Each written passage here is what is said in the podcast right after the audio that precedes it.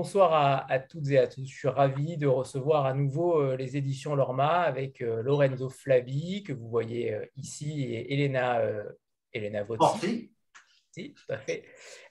et ensuite, de l'autre côté, vous avez donc il y a deux binômes ce soir avec Marco Federici Solari et Delphine Ménage, que vous voyez également ici avec Lorma Editore. Euh, ça fait déjà plusieurs rencontres qu'on s'est euh, s'est croisés. Euh, vos premiers livres sont sortis malheureusement en tout début de confinement, un petit peu avant le confinement, et malgré ça, vous avez tenu bon.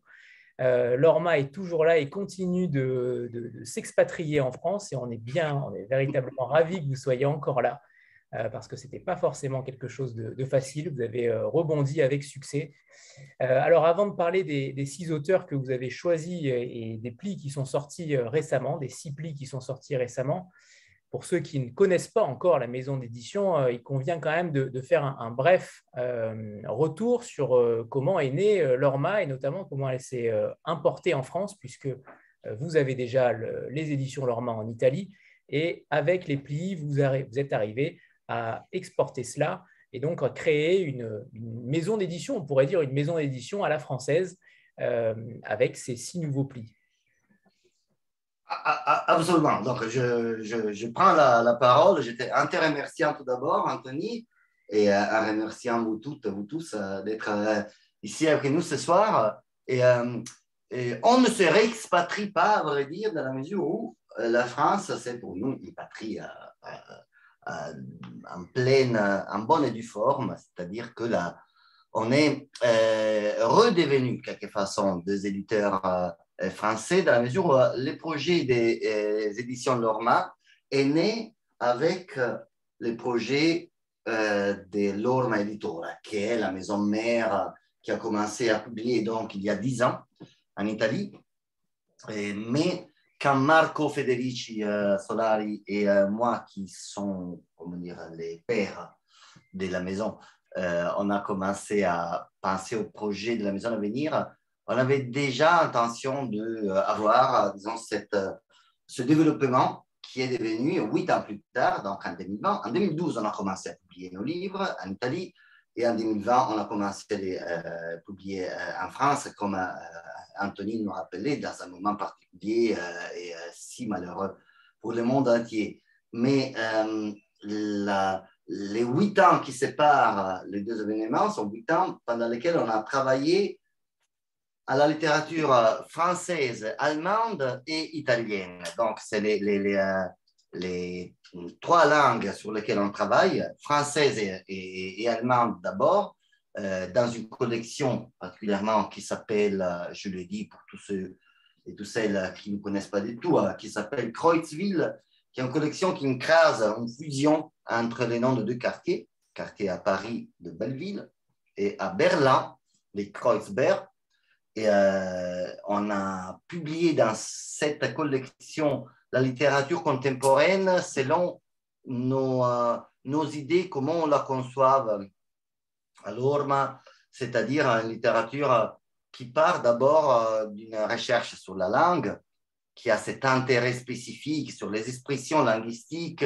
Il y a une très forte présence de euh, la grande histoire qui rencontre la petite histoire comme thématique, disons, euh, qu'on traite dans la littérature contemporaine française et allemande.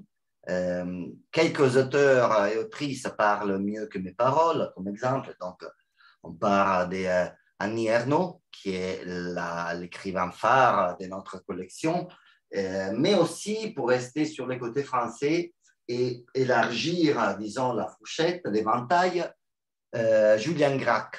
Et je pourrais dire qu'avec ces deux palettes, ces deux colonnes se situent entre les deux un peu une, idée de littérature. Donc, vous voyez que si vous connaissez un peu l'écriture des, des euh, c'est une écriture exacte, dense, pleine, plate, elle dit, non, une écriture plate comme la lame d'un couteau. De l'autre côté, une écriture très différente qui est celle de Julien Gracq, au contraire, euh, fluviale, arborique, euh, une forêt de, langue riche et, et si vous me passez la métaphore, donc onctueux un peu comme les rivages des Sirtes si vous l'avez lu, si vous connaissez, si vous avez familiarité avec l'écriture de ces grands géants du XXe siècle, la littérature française. Et entre les deux se situe quand même une recherche linguistique. Voilà, ça en gros, c'est ce qu'on a fait en Italie en préparant en même temps la sortie des, des, pour, avec notre collection, disons, guide, qui n'est pas la, euh, la dont je vous parle, mais notre collection qui s'appelle I Pacchetti, dont on a tiré, enfin, comme on avait déjà prévu de faire, à vrai dire, avec euh, Marco et Elena, qui a commencé à travailler avec nous depuis le début. Elena est rentrée à la maison d'édition quand la maison d'édition, disons, n'existait presque pas, ou n'existait que comme euh, nom. Il n'y avait que les noms, c'était une idée, un concept. Et, dans les locaux euh, de, euh, de l'Orma à Rome, que je vous parle, moi et Elena, et même, je dirais, Marco et Delphine, si je ne me trompe pas. Vous êtes, vous êtes quand même à, à l'Orma tous les deux. J'ai fait semblant, ben alors, oui, oui, je... Vous êtes, ok, parce que... Vous êtes là-bas et euh, je vais hum, tourner le, microphone parce que ça, on, on t'entend, on est trop proche. c'est ça, parce qu'on on est séparés de quelques murs, de quelques mètres. c'est pour ça, je voulais faire semblant comme si c'était pas comme ça. Et après, je pouvais paraître derrière vous, coup de théâtre. Voilà. On est, on est donc à Rome. Euh, mais c'est très important que tout le monde sache que moi, je ne suis pas roman, mais je suis des Milan. J'y tiens à préciser parce que Marco est roman, Elena est par contre des, des, des Taranto, des Pouilles. Il y a d'autres collaborateurs qui travaillent avec nous. Et après, à partir, disons, de 2019, quand on préparait la, la maison euh, d'édition française, Delphine, nos agents, Delphine Ménage, qui, euh, qui est devenue donc si crucial dans le développement de la, de la maison en France, pour euh, commencer pour exporter. Donc, c'est les premiers pas. On est arrivé donc à 26 titres, celle de la exportation, si vous voulez, d'une collection qui avait déjà euh, rejoint les 35 titres en Italie, donc i pacchetti. Et euh, dans ces deux ans, comme Anthony rappelait, quand on est arrivé déjà à 26 titres. Donc, on a commencé en mars 2020 et euh, à partir du, disons, du mois de, mai au juin 2020, les livres ont commencé à être vendus. C'est-à-dire que l'idée, c'est de faire le lancement de la collection était prévu pour le 19 mars. Euh, après, euh, on se rappelle, on était en plein confinement, donc on a dû changer nos plans, mais on est, euh, au fur et à mesure, on a commencé à, à, rentrer pour de bon dans les librairies et avec euh, Marc, on a même commencé à rencontrer les lectrices et les lecteurs à partir du mois de septembre 2021, donc un an plus tard la sortie des livres. C'est normal dans une période si anormale comme celle qu'on vient de traverser, donc c'était particulier. On, on, venait de vivre l'expérience de l'ancienne maison d'édition en Italie et c'était tout fondé selon notre perception sur la rencontre avec les lectrices et les lecteurs. Dans les librairies, euh, euh, au foire, euh, au salon du livre, on, a passé toutes les premières années exactement avec les lecteurs et les lectrices, mais parce que c'est la satisfaction principale que tu as autant qu'éditeur. Et donc, tu veux rencontrer les gens qui lisent tes livres, tu veux, tu veux qu'ils soient beaucoup. Donc, faire en sorte que les, gens parlent éventuellement de tes publications on n'a pas pu le faire, mais au mois de septembre, on a commencé à faire une petite tournée, Marco et moi, dans le sud. Donc, euh, à partir euh, du festival de Manosque, où on présentait donc une vingtaine de, titres, une vingtaine de plis de la collection dont on parle. On a fait Manosque, on était à, euh, île, sur la Sèvre, sur la Sorge, voilà. Euh, on a fait euh, Marseille, on était à Arles. Euh, c'était une dizaine de jours où on a concentré un peu une tournée comme si on était un duo musical et c'était les bonheurs, une déclinaison du paradis. On avait loué une voiture à, à l'aéroport de Marseille et on s'est retrouvé pendant dix jours, enfin, à parler avec les gens qui, entre-temps, avaient lu nos livres qui avait euh, de l'intérêt, comme être ici avec nous, mais en vive personne, donc on ne pouvait pas vraiment s'embrasser, parce que sinon j'aurais été dénoncé, mais c'était l'envie, vous voyez, celle de, se toucher, de, récupérer un peu euh, les rapports, euh, comment dire, matériels et, physiques avec les gens, avec les personnes. Cette relation physique, c'est quelque chose même tactile, c'est quelque chose qui concerne aussi la collection dont on parle, la façon dont on fait des livres,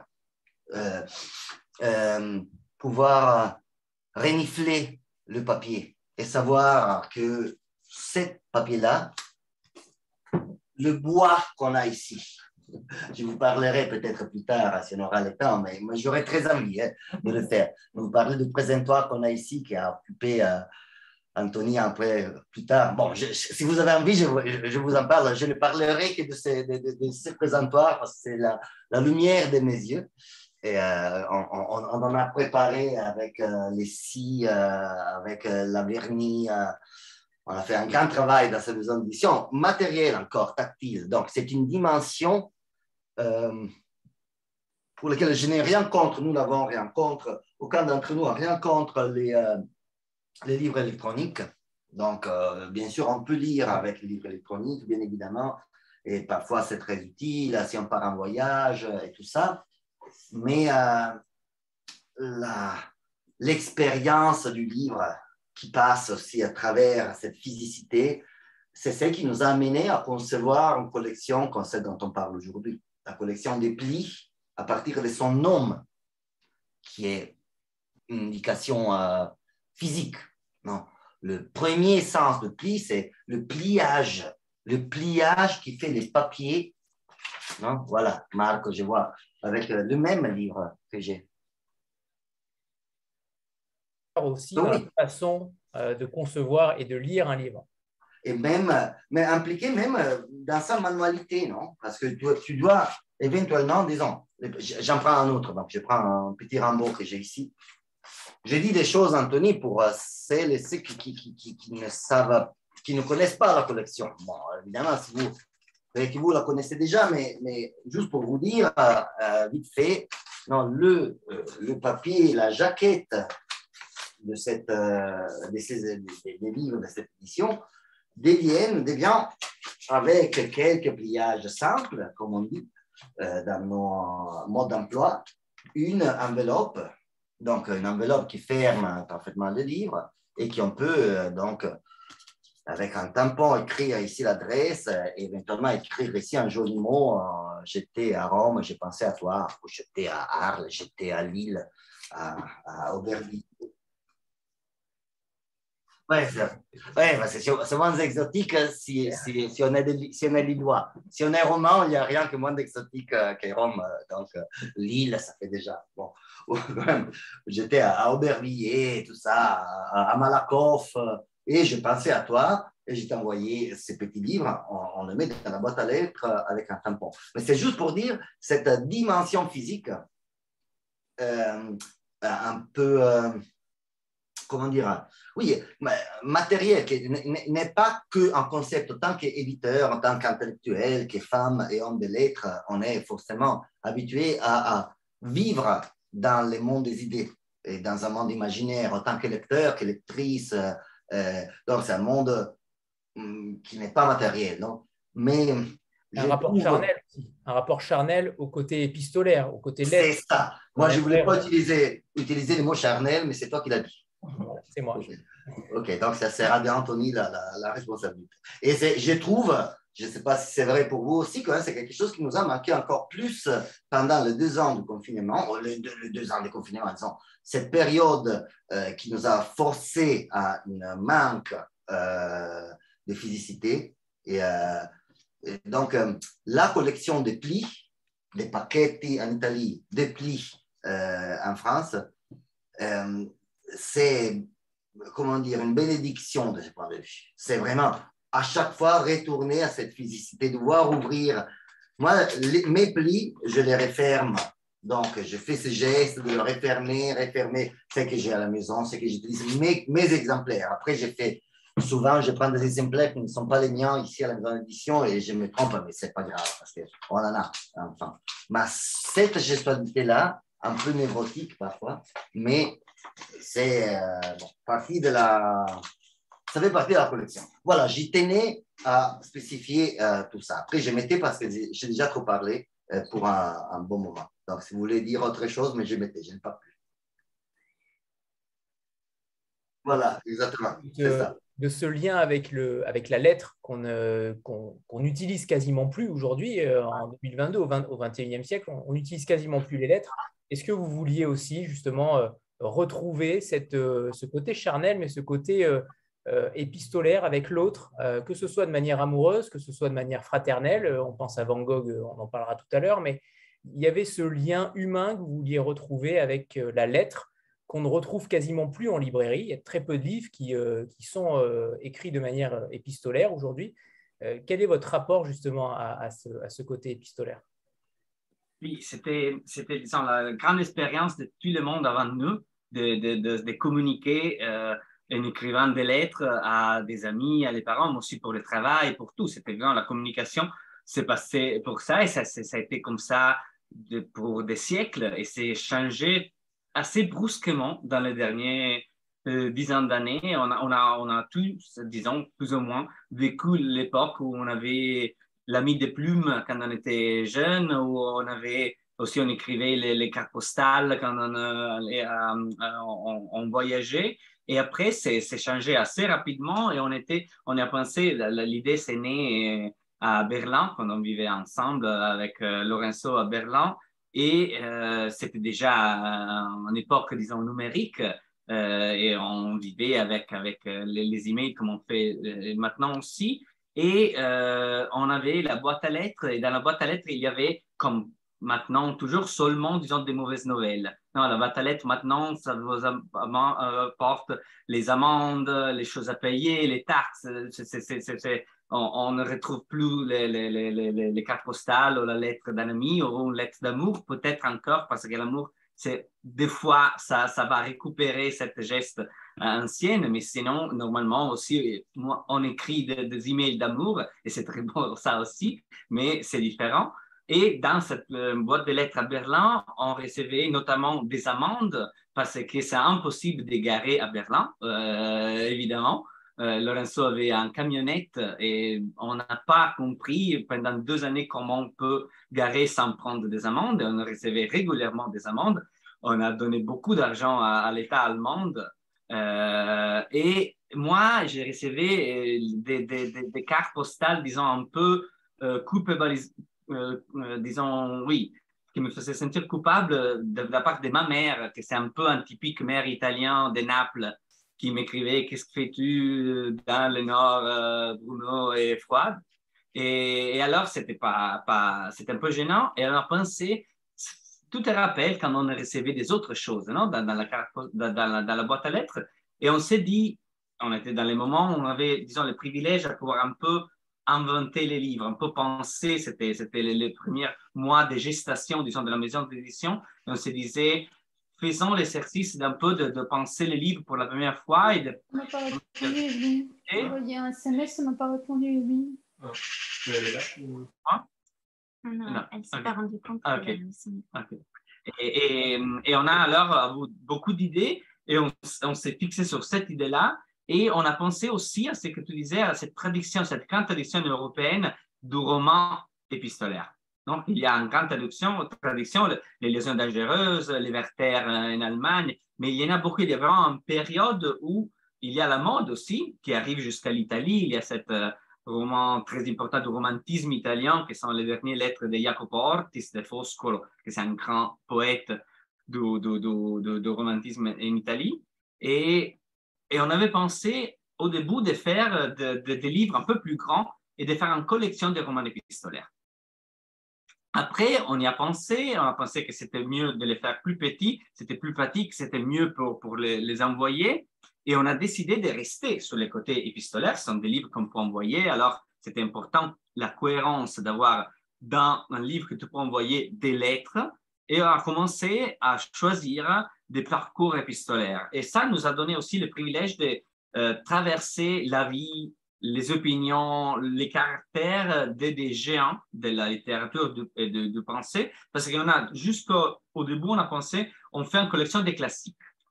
Ça, pour, disons, la, la, facilité de trouver les lettres des classiques et pas les lettres des contemporains, qui sont des affaires très privées et, et c'est beaucoup plus compliqué, mais aussi pour des questions, disons, un peu, euh, euh, disons, un, peu euh, aussi de, de, éditorial dans la, c'est la question quand on commence avec l'édition. On a, Lorenzo l'a raconté très bien. On a commencé avec des auteurs qui sont aussi très importants en France en Allemagne, des, contemporaines, mais qui n'est pas dit que, tout le monde en Italie les connaît. Et des fois, beaucoup de fois, ils, sont vraiment peu connus en Italie. Et c'est notre travail de porter, disons, d'affirmer qu'Anierno, c'est un grand écrivain et faire la connaître en Italie, de le faire aussi pour des auteurs encore moins connus, qui sont plus jeunes. Et c'est la collection, disons, Poetsville, classiquement, par des auteurs qui sont, euh, euh, qui euh, qui s'épanouissent maintenant en France et, qui commencent à être connu aussi à l'étranger. Ça ne veut pas pour euh, Proust, pour Voltaire, pour Stefan Zweig, qui sont des classiques. Et ça, c'était vraiment l'idée d'entrer dans la librairie avec euh, aussi des classiques. Et, les libraires vont dire, ils font ces livres-là, mais ils font aussi ces classiques très intéressants on va prendre tout la, maison d'édition et l'accueillir dans ma librairie. Parce que vous savez, c'est toujours compliqué. Quand on commence, il y a beaucoup, beaucoup de livres. Il y a beaucoup de maisons d'édition qui font de bons livres et il y a peu de maisons d'édition qui entrent vraiment dans les librairies, qui ne restent pas dehors ou, euh, et vendent les livres dans, des façons plus compliquées ou difficiles. Et c'est notre première, disons, mission, c'est arriver dans les librairies et connaître, disons, le public et, et, et, les lecteurs. Et la lettre nous permettait de présenter ces classiques que tout le monde connaît, disons, sur lesquels on a toujours des idées reçues, dans une façon particulière.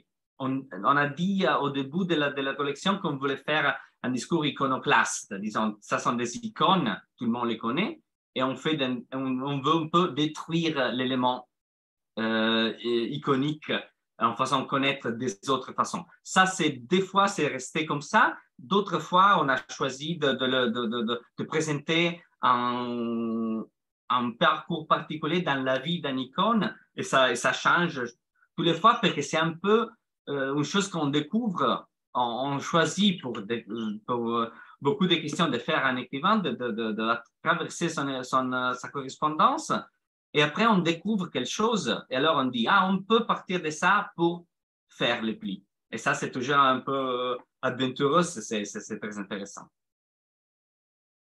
Qu'on débute, euh, vous avez donc sorti six plis là récemment, euh, Marcel Proust, euh, Louisa May Alcott, Vincent Van Gogh, Arthur Rimbaud, Stéphane Zweig et Rosa Luxembourg. Et j'aimerais qu'on débute par euh, par les deux, justement, par les deux femmes, euh, parce qu'elles ont quelque chose de particulier quand même.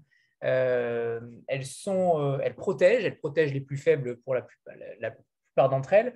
J'ai découvert en tout cas Luxembourg grâce à vous, et ça, je trouve ça très intéressant à chaque fois parce que vous arrivez à nous faire découvrir des personnages que en France, en tout cas, on ne connaît pas forcément. Je pense à Léopardi notamment, mais là pour Luxembourg, les lettres ont été choisies par Eusebio Trabucchi. Elles ont été traduites par Virginie Pironin, qui je crois est là ce soir aussi, il me semble, et Delphine Ménage, euh, qui est présente aussi, le, couteau suisse de la maison. Euh, et, justement, j'aimerais que vous nous parliez d'elle, que, vous puissiez, que vous puissiez euh, nous parler de cette femme-là, pour commencer, de Rosa Luxembourg, qui était très en avance sur son temps, et notamment sur les relations amoureuses. J'ai été vraiment surpris par le ton qu'elle emploie dès le début dans les relations amoureuses, la lettre qu'elle envoie euh, à, son mari. Euh, elle a un phrasé, un langage particulier qui est très 21e siècle. Et, je trouve ça euh, très intéressant d'en parler parce que ça a été écrit en 1895. Et, clairement, c'est, je pense que beaucoup de lecteurs vont être surpris par la langue qu'elle emploie. Oui, alors je vais dire quelques mots et puis après peut-être Marco complétera et Virginie aussi pourra aussi parler de. Bonsoir Virginie, je profite, pardon, je te coupe. Bonsoir Virginie, on est ravis que, tu sois là. j'avais envie de, de, de, de, de dire bonsoir directement. Pardon, vas-y.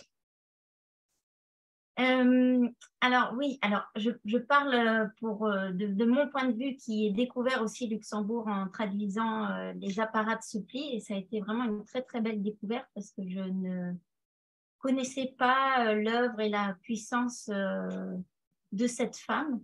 Alors une très grande théoricienne marx, marxiste, communiste, voilà qui a vécu une vie tourmentée, euh, déjà euh, parce que l'enfant, elle a été frappée par un handicap euh, qui l'a qui l'a empêché de, marcher correctement. Du coup, elle, s'est retrouvée isolée, elle n'a pas pu être scolarisée, elle l'a appris un peu seule. voilà, elle a, fait son éducation un peu toute seule, on va dire.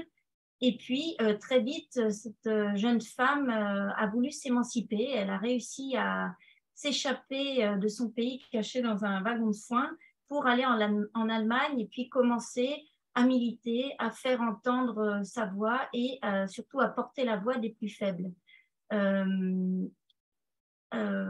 Participer voilà, au grand congrès communiste. elle a rencontré Lénine. D'ailleurs, il y a des anecdotes assez savoureuses dans les lettres où elle raconte comment les, cette rencontre s'est tressée autour de son chat parce que tous deux étaient passionnés de chats.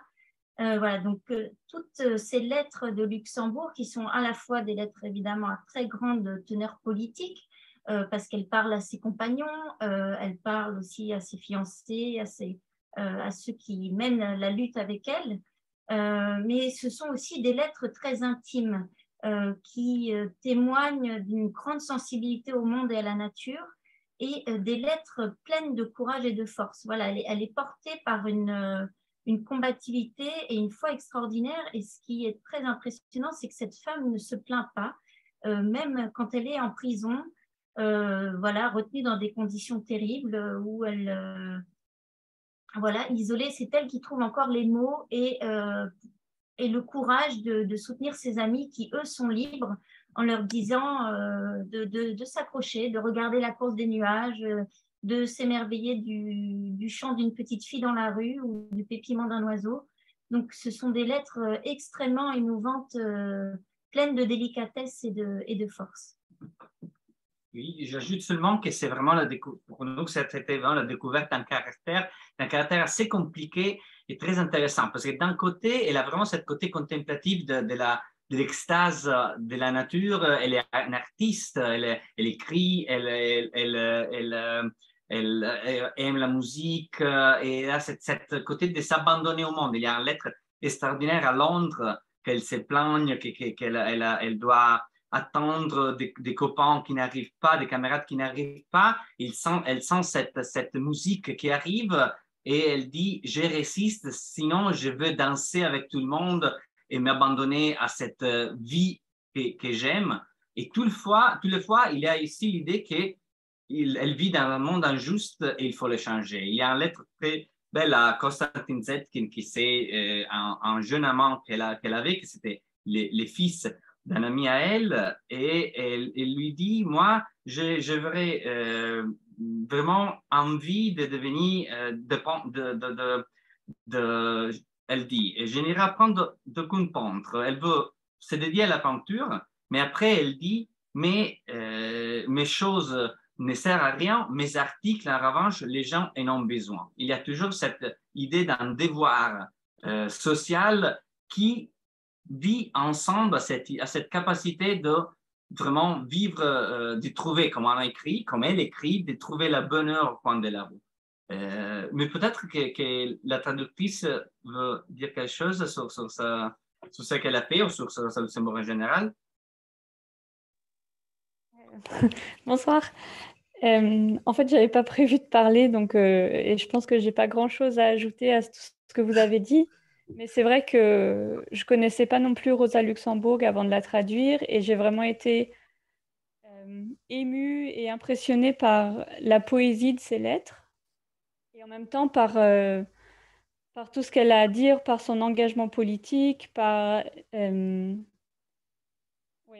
la profondeur de, ce qu'elle dit. Et à côté de ça, elle décrit des oiseaux.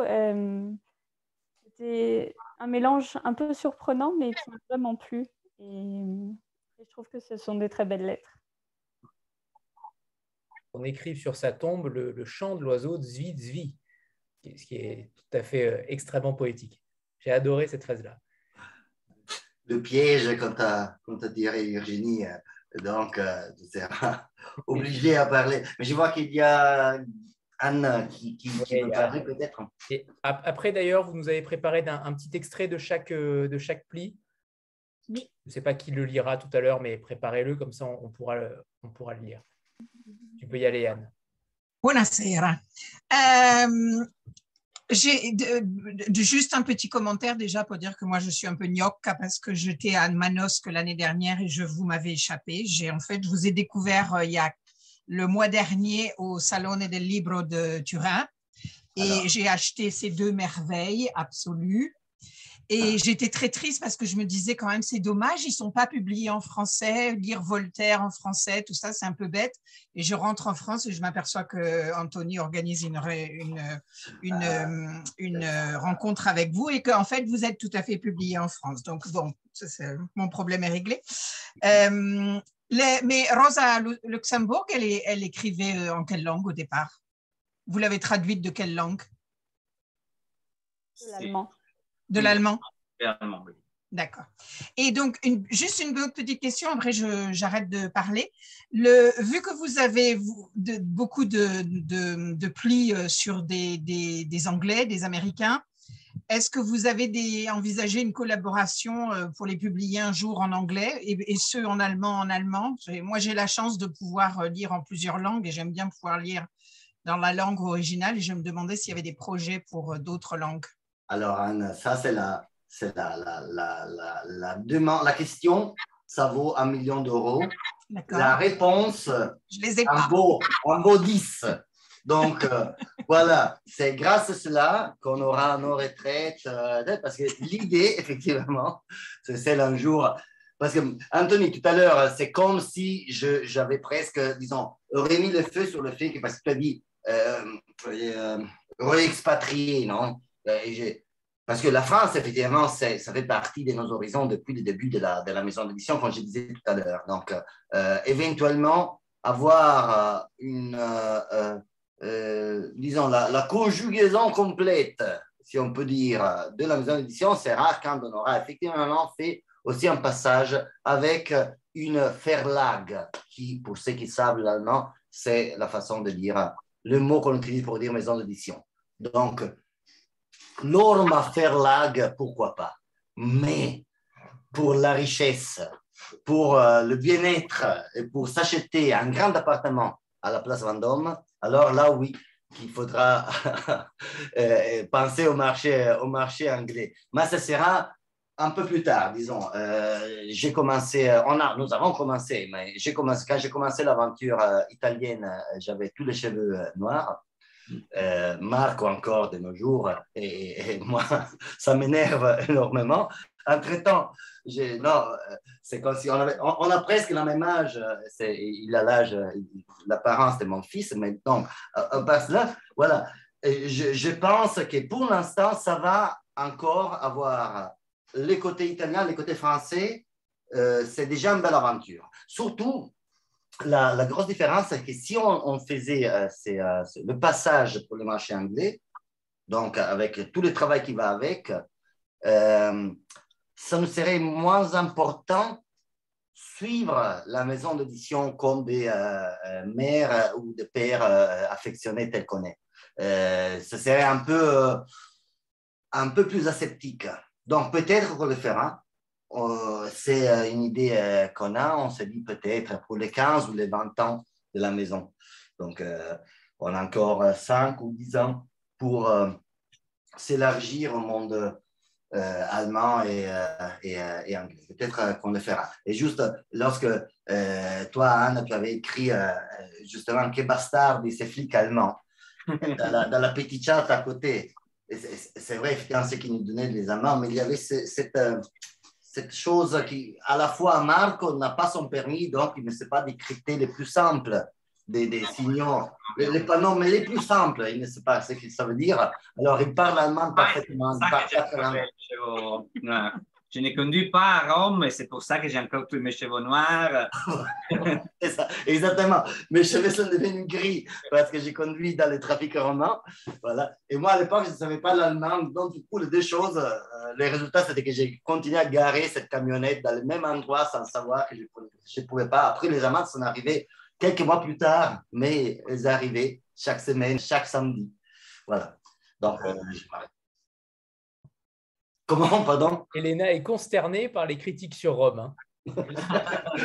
un peu, un peu. Elle, elle, elle- elle défend. Je dis juste, euh, je dis pour elle, euh, Elena, elle comprend le français parfaitement, elle lit le français parfaitement, elle écrit mieux que moi, mais je vous invite avec empathie à, à- à- à savoir, elle ne veut pas le parler, surtout au téléphone ou dans des situations comme ça, parce que, bon, elle le parle, hein, euh, absolument. Mais elle a peur, de, de- elle, elle a pas, elle a encore plus d'accent que moi, encore plus d'accent que Marco. Et donc, du coup, elle n'a pas très envie de parler, mais elle est Je ici. m'en rappelle. Je m'en Voilà. rappelle. je m'en rappelle. Vous pensez que ça avait évolué, que voilà, au bout de deux ans, etc. Mais bien sûr, mais bien sûr, Anthony, mais elle m'a dit, s'il te plaît, ne me fais pas des pièges comme ça que Marco a fait à Virginie tout à l'heure. Euh, L'obliger à parler sans prévenir. Voilà. Tu as raison, tu as raison. Mais c'est dommage, avez une transition parfaite puisqu'elle a, euh, elle a, euh, elle a traduit euh, l'ouvrage de Louisa May Alcott avec Sylvia Guzzi. Enfin, non, pardon, c'est Elena Botti qui a choisi les textes. C'est ça. et Sylvia qui a Elena. Elena a commencé, donc Elena, c'est celle qui a fait, donc je parlerai un petit peu pour elle, mais juste pour cette question linguistique. C'est Elena, euh, elle, suit un parcours, disons, de recherche sur des épistolaires des femmes, comme tu disais tout à l'heure à propos de, de- de- Rosa Luxembourg, non, qui n'est pas forcément connue par le grand public, alors que quand même c'est cette euh, penseuse euh, euh, euh, marxienne euh, qui a euh, laissé une forte empreinte dans, dans- la pensée politique du XXe. Mais euh, Elena a déjà le premier, disons, épistolaire qu'elle a traversé pour euh, la maison d'édition, ce n'est pas celui qu'on a publié en France et on n'est pas sûr. Et on, voulait, se disait tout à l'heure, et, si on demandait euh, à, vous, donc euh, à, Anthony euh, et à vous tous, et à vous toutes, qu'est-ce que vous en pensez? Disons, Elle a commencé par une femme politique qui s'appelle Anna Kulishov, dont je vais vous écrire le nom ici à côté. hein. Voilà. Anna Kulishov, c'est une femme qui, même en Italie, est presque oubliée. Je vois Marco qui s'est levé pour aller récupérer un paquet, donc une version italienne. Elle a été arrêtée euh, en France, d'ailleurs, cette, euh, voilà, cette femme euh, que, euh, qu'on voit maintenant, et qui a été, comme on dit, disons, la première phrase, c'est l'homme politique plus intelligent qu'il existe en Italie à cette époque. C'est pas un homme, c'est une femme, elle s'appelle Anna Kulishov. C'est une phrase qui été dite en 1910. euh, et euh, disons, la chose incroyable, c'est que c'est une femme comme, on en a parlé, je ne sais pas si tu te rappelles, Anthony, à propos des Stendhal. Je parle de Stendhal, pourquoi? Parce que Stendhal, c'était quelqu'un qui, quand il écrivait ses lettres privées, intimes, il était toujours à la hauteur du grand Stendhal, c'est-à-dire du Stendhal écrivain, du Stendhal du Rouge et Noir, de la Chartreuse. Euh, Anna Kulishov, pareillement, c'est une femme qui, dans ses lettres privées, quand elle écrivait à, ses camarades euh, des, luttes, les gens avec lesquels elle était euh, mise en prison euh, en 1898, euh, ou euh, euh, ses deux maris, qui sont Andrea Costa et Filippo Turati, dont le deuxième était le fondateur du Parti socialiste italien, euh, même pour des questions, disons, de la vie euh, quotidienne, avec toujours euh, quelque chose. Vous savez, ces personnes qui ne sont jamais banales, ils disent toujours quelque chose d'intelligent. Ce n'est pas vrai forcément pour tous les grands écrivains dont on, sur lesquels on a travaillé. Souvent, j'ai fait l'exemple de, de Baudelaire. Moi-même, j'ai choisi les lettres de Baudelaire pour euh, son, son pli. Et Baudelaire, souvent dans sa vie privée, était un homme commun comme nous tous, c'est-à-dire avec ses petitesses, ses mesquinités, un peu même Adam, qui, qui, qui s'est préoccupé plus de son argent à lui que du bien-être d'autrui. Voilà, Anna Kulishov, absolument pas. Ces lettres sont magnifiques. Pourquoi je vous parle d'Anna Kulishov Parce que c'est un pli que peut-être on ne fera pas. C'est le premier que a, sur lequel Hélène a travaillé, a traversé son épistolaire. Et pourquoi ne pas le faire euh, en français? Parce que vraiment, on a l'impression que personne ne sache qu'il soit en Akulichov. Mais on a fait, disons, un premier passage qui est celui de faire donc Olcott. Louisa May Olcott, ou Alcott, qui en elle-même n'est pas si connue, comme il est, par contre, son roman, euh, qui a effectivement influencé des générations de femmes.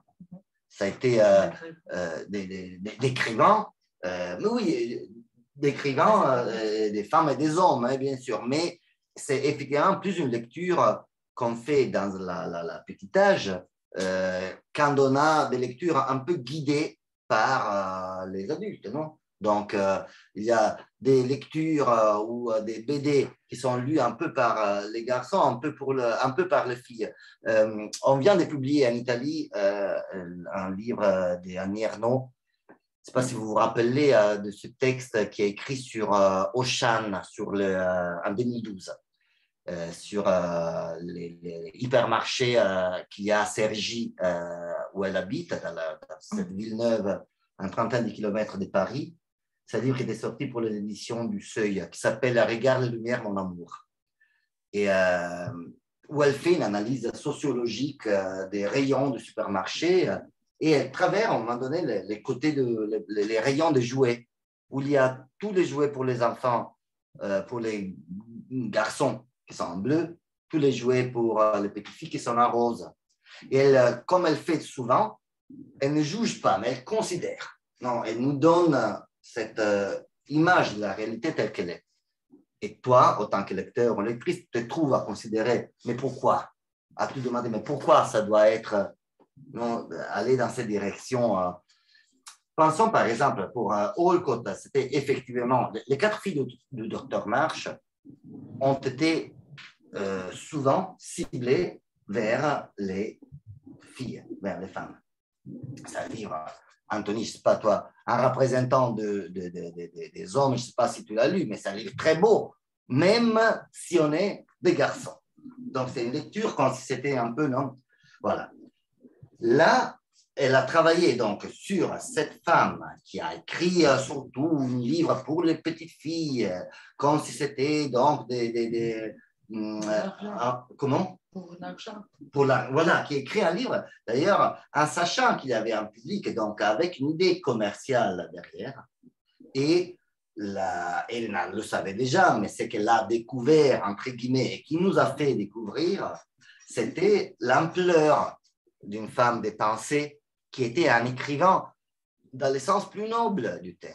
Donc, euh, c'est une femme qui a eu euh, des, ça rentre dans les sillons de Anna Kulishov ou de Rosa Luxembourg, sans trop politiciser, évidemment. Rosa Luxembourg était une penseuse politique. Anna Kulishov était une femme politique d'action et même de pensée, mais qui écrit des, des essais de sociologie. Les deux ne sont pas des écrivains ou des artistes. Euh, Louisa May était d'abord une artiste, mais la grandeur de la femme, la grandeur humaine, non euh, les, les L'engagement. De l'engagement, de la, de la, euh, on, a, on, avait pensé, voilà. Et même le personnage de Joe est révolutionnaire. Révolutionnaire. Révolutionnaire. voilà, c'est ça. Évidemment, le personnage de Joe March, euh, on, on, sait qu'il est, euh, qui est pareil, similement connu euh, en France comme comme en Italie, d'ailleurs, comme dans le monde de langue, anglaise. Euh, langue anglaise. Euh, euh, mais sur Joe March, il y a des, encore de nos jours des maisons d'édition qui s'appellent pour Joe March, mais pas, ce n'est pas, comment dire, souvent on ne fait pas les liens avec cette femme-là. avec Parce euh, qu'elle a détruit. Parce qu'elle a détruit la majorité de ses ouvrages aussi. Exactement. Et c'est euh, euh, Delphine et Marc, vous voulez reprendre euh, la parole pour euh, parler un peu d'elle? Oui, moi, je suis Ou Vir- je peux Virginie, lire hein. une lettre. Hein? Bon, oui. Ah oui.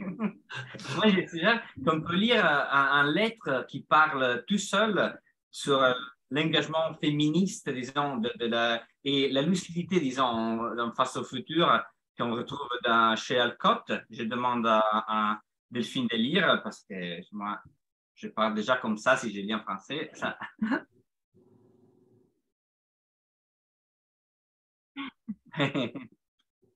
Alors, c'est une lettre euh, qu'elle adresse à une amie poète féministe et abolitionniste en 1874. Donc, cette amie s'appelle Maria Esporter.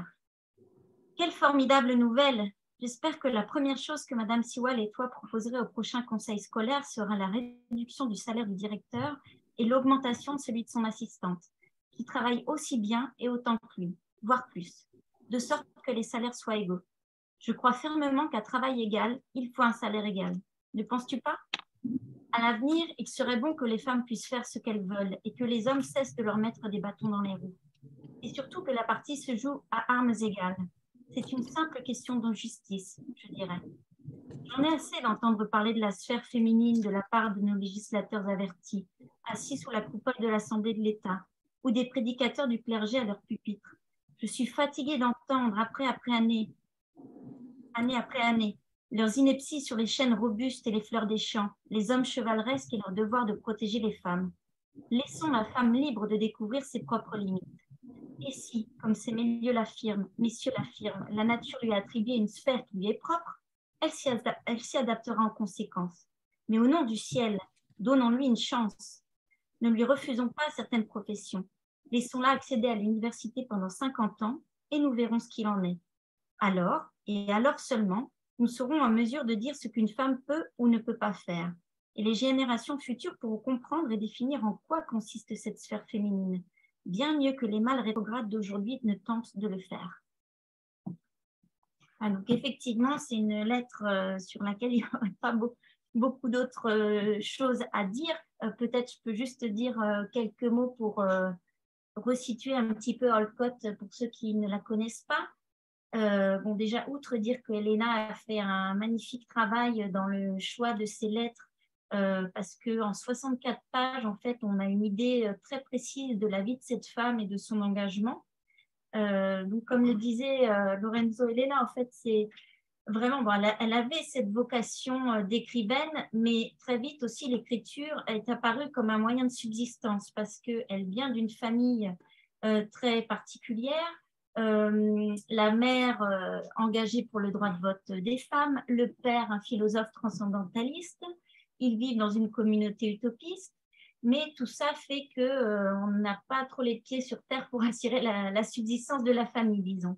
Et du coup, euh, eh bien, c'est Louisa May Alcott qui euh, prend les rênes de ça et décide de- d'aider la famille. Donc, elle va faire plein de petits boulots. Elle va être couturière, être domestique, elle va être institutrice, jusqu'au moment en fait où elle va se lancer pleinement dans l'écriture et commencer à écrire sous des noms de plumes et euh, faire des choses, on va dire, commerciales qu'elle elle considère presque aussi des fois comme des, des romans poubelles euh, pour euh, parvenir en fait à, à, gagner de l'argent et grâce à, à ça, en fait, à sa ténacité, à sa qualité de plume, bien entendu, mais aussi au fait qu'elle sait revendiquer ses, ses droits d'autrice, elle sait se promou- promouvoir son travail, elle va réussir à sortir sa famille de la pauvreté jusqu'au moment où il y aura ce succès euh, énorme des quatre filles du docteur March qui va lui apporter euh, aussi l'indépendance qu'elle a toujours souhaité dans sa vie, puisque elle euh,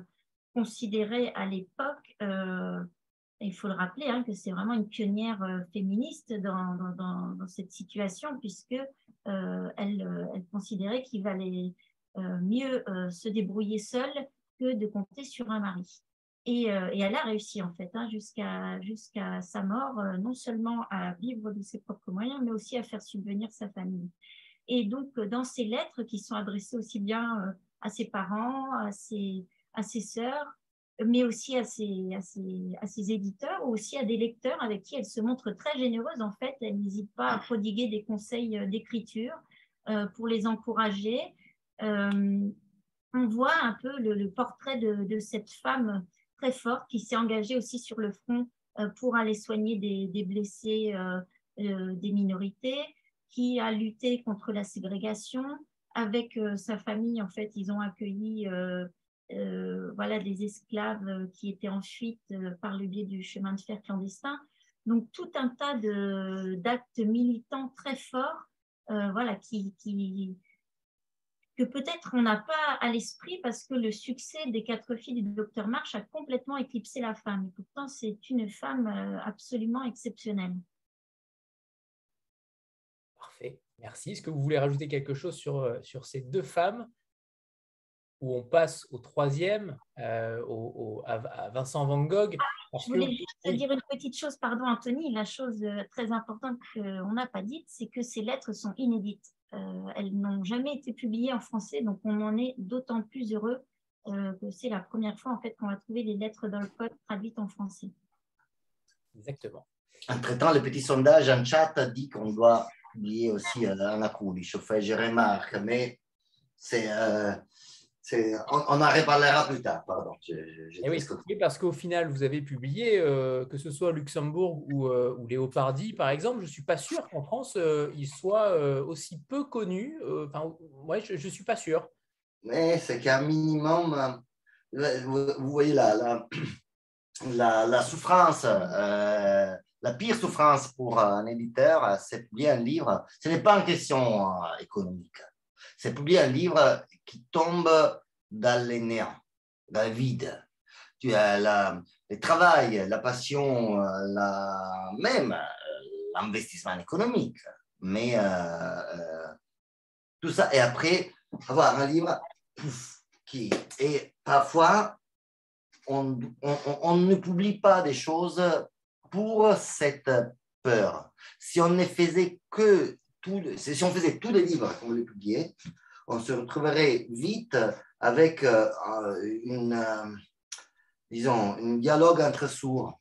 Donc, euh, moi, j'ai publié ça, personne ne me lit, je me plains parce que personne ne lit ce que je publie et tout ça. Donc, il faut un peu choisir, peut-être que un peu plus tard, quand on aura fait euh, après Kulishov, après euh, Olcott, après euh, Luxembourg, non, tu prépares un peu un terrain. Et à ce point, ça peut être intéressant et quelqu'un suivra. Donc voilà, on en reparlera. Ça, c'est une question éditoriale. Mais je vous invite à, penser aussi, non Parfois, on, définit aussi mes ambitions par ce qu'il ne publie pas, plus encore que ce qu'elle publie.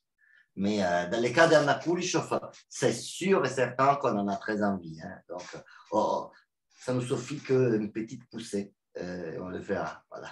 Parfait. Stéphanie. Oui, bonsoir à tous. Euh, justement, sur les femmes plus ou moins oubliées, est-ce que vous faites attention quand vous choisissez donc les auteurs à, à garder pas une parité, parce que ça semble un peu euh, décalé d'employer ce mot-là, mais disons, est-ce que vous essayez de faire en sorte qu'il y ait euh, quand même euh, autant d'hommes que de femmes et, et juste une remarque en plus de la question, je trouve que c'est intéressant justement d'avoir les lettres pour connaître le, sentiment des femmes à l'époque, parce que comme elles ont très, enfin à, à, une, à une époque passée, comme elles ont très peu été publiées, finalement c'est peut-être la lettre le seul endroit où on a accès à ce qu'elles pouvaient penser et qui n'était pas public. Donc voilà, bravo déjà pour, pour ça. Et donc est-ce que vous faites attention à bien publier un nombre à peu près égal d'hommes et de femmes ah, ah, Absolument. La réponse est claire et oui, dans la mesure où on a trouvé des difficultés parfois euh, pour une question très simple, parce que le patriarcat existe. Donc, euh, exactement comme, comme, comme tu dis, on, on se tutoie pour un métier, mais euh, donc, exactement comme tu dis, souvent, je vous fais cet exemple même. Euh, Elena et moi, nous sommes à l'intérieur de cette chambre-là. Bon, ce n'est pas la plus belle de la maison c'est certainement la plus chaude. Donc, euh, moi, moi, je souffre la chaleur énormément. Elena est frileuse, alors c'est déjà beaucoup, elle n'a pas un petit manteau, mais quand même, ça fait une chaleur incroyable. Et cette chambre, c'est la seule de la tradition qui se ferme avec une porte. Non? Se ferme avec une porte, qui est cette porte. Ah, là, voilà, là, il y a une porte. Voilà, j'ai tourné tout l'ordinateur. J'ai risque. Voilà. Et pourquoi je vous dis ça? Parce que cette chambre, on l'appelle ici Sala Virginia. Virginia, chambre Virginia, salle Virginia, Virginia comme Virginia Woolf. Je vois Ginny, par exemple, qui a tout compris, non? Donc, euh, comme Virginia Woolf, euh, Rome, euh, une, une, chambre toute pour soi, non? Pour soi-même. La chambre que les femmes n'ont jamais eue à disposition pour pouvoir écrire. Je fais un résumé très simple, peut-être la plupart de vous connaissent bien le thème, mais je répète en gros, non pourquoi il y a si peu de femmes, la question, dans le monde de la littérature, dans l'histoire de l'art?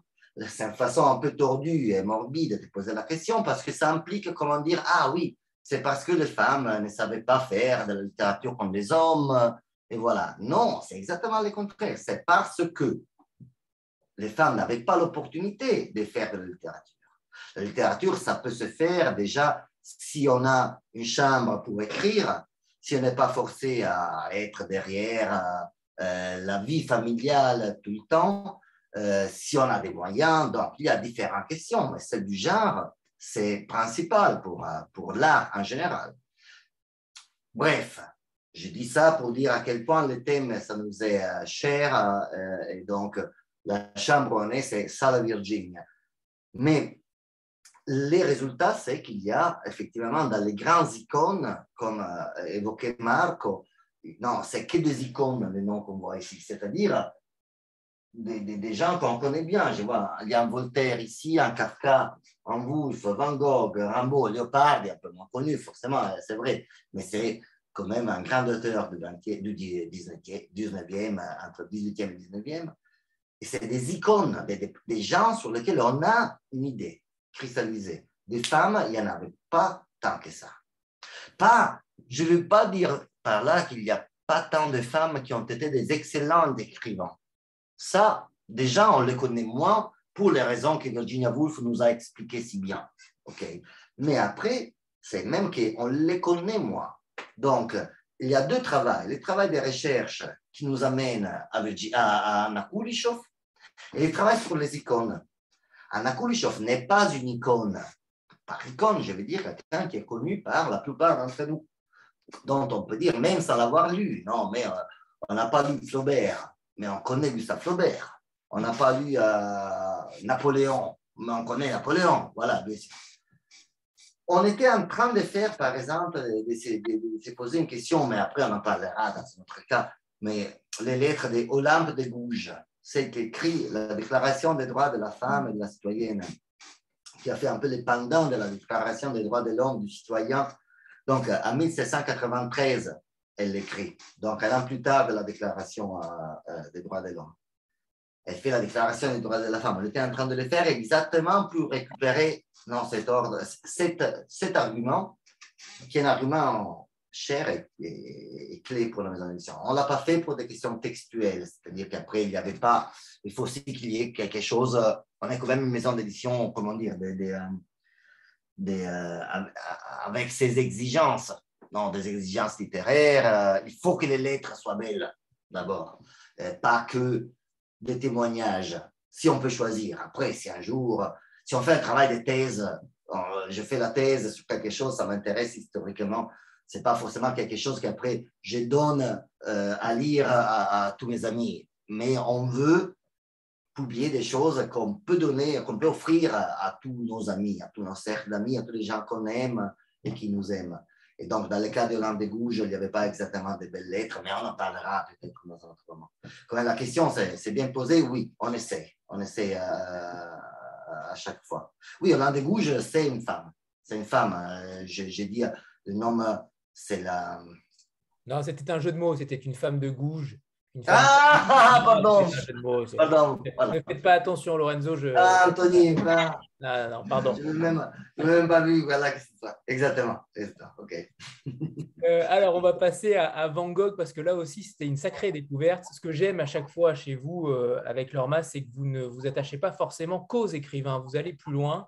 Et, et ça, c'est euh, c'est toujours intéressant parce que Van Gogh euh, est un incompris de son temps. Euh, on rappelle que ça a été traduit par Catherine Trommelder et Delphine Ménage, encore elle, toujours. Euh, et on, découvre, on découvre un homme euh, vraiment euh, différent peut-être de ce qu'on connaissait.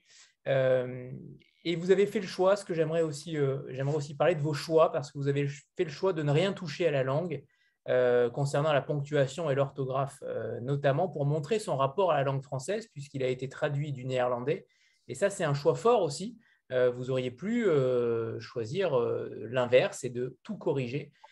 Et ça, c'est quelque chose que j'aime chez vous, c'est que vous avez le, vous faites des choix, vous ancrez réellement les lettres et vous ne, vous ne faites rien au hasard. Et ça, c'est plutôt inédit dans les choix éditoriaux aujourd'hui.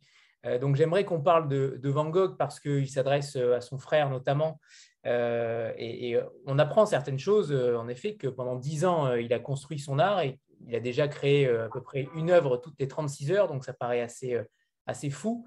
Euh, Delphine, peut-être que vous voudriez intervenir sur Van Gogh parce que c'est je, je pense que c'est un des, un des ouvrages, un des plis qui, euh, qui marque aussi l'Orma parce que je trouve qu'il y a un, point de vue, un ancrage particulier à travers cet homme-là qui était souvent détesté, pris pour un aliéné, un fou réellement, et, qui a dû cravacher, entre guillemets, pour que son talent soit enfin mis euh, au goût du jour.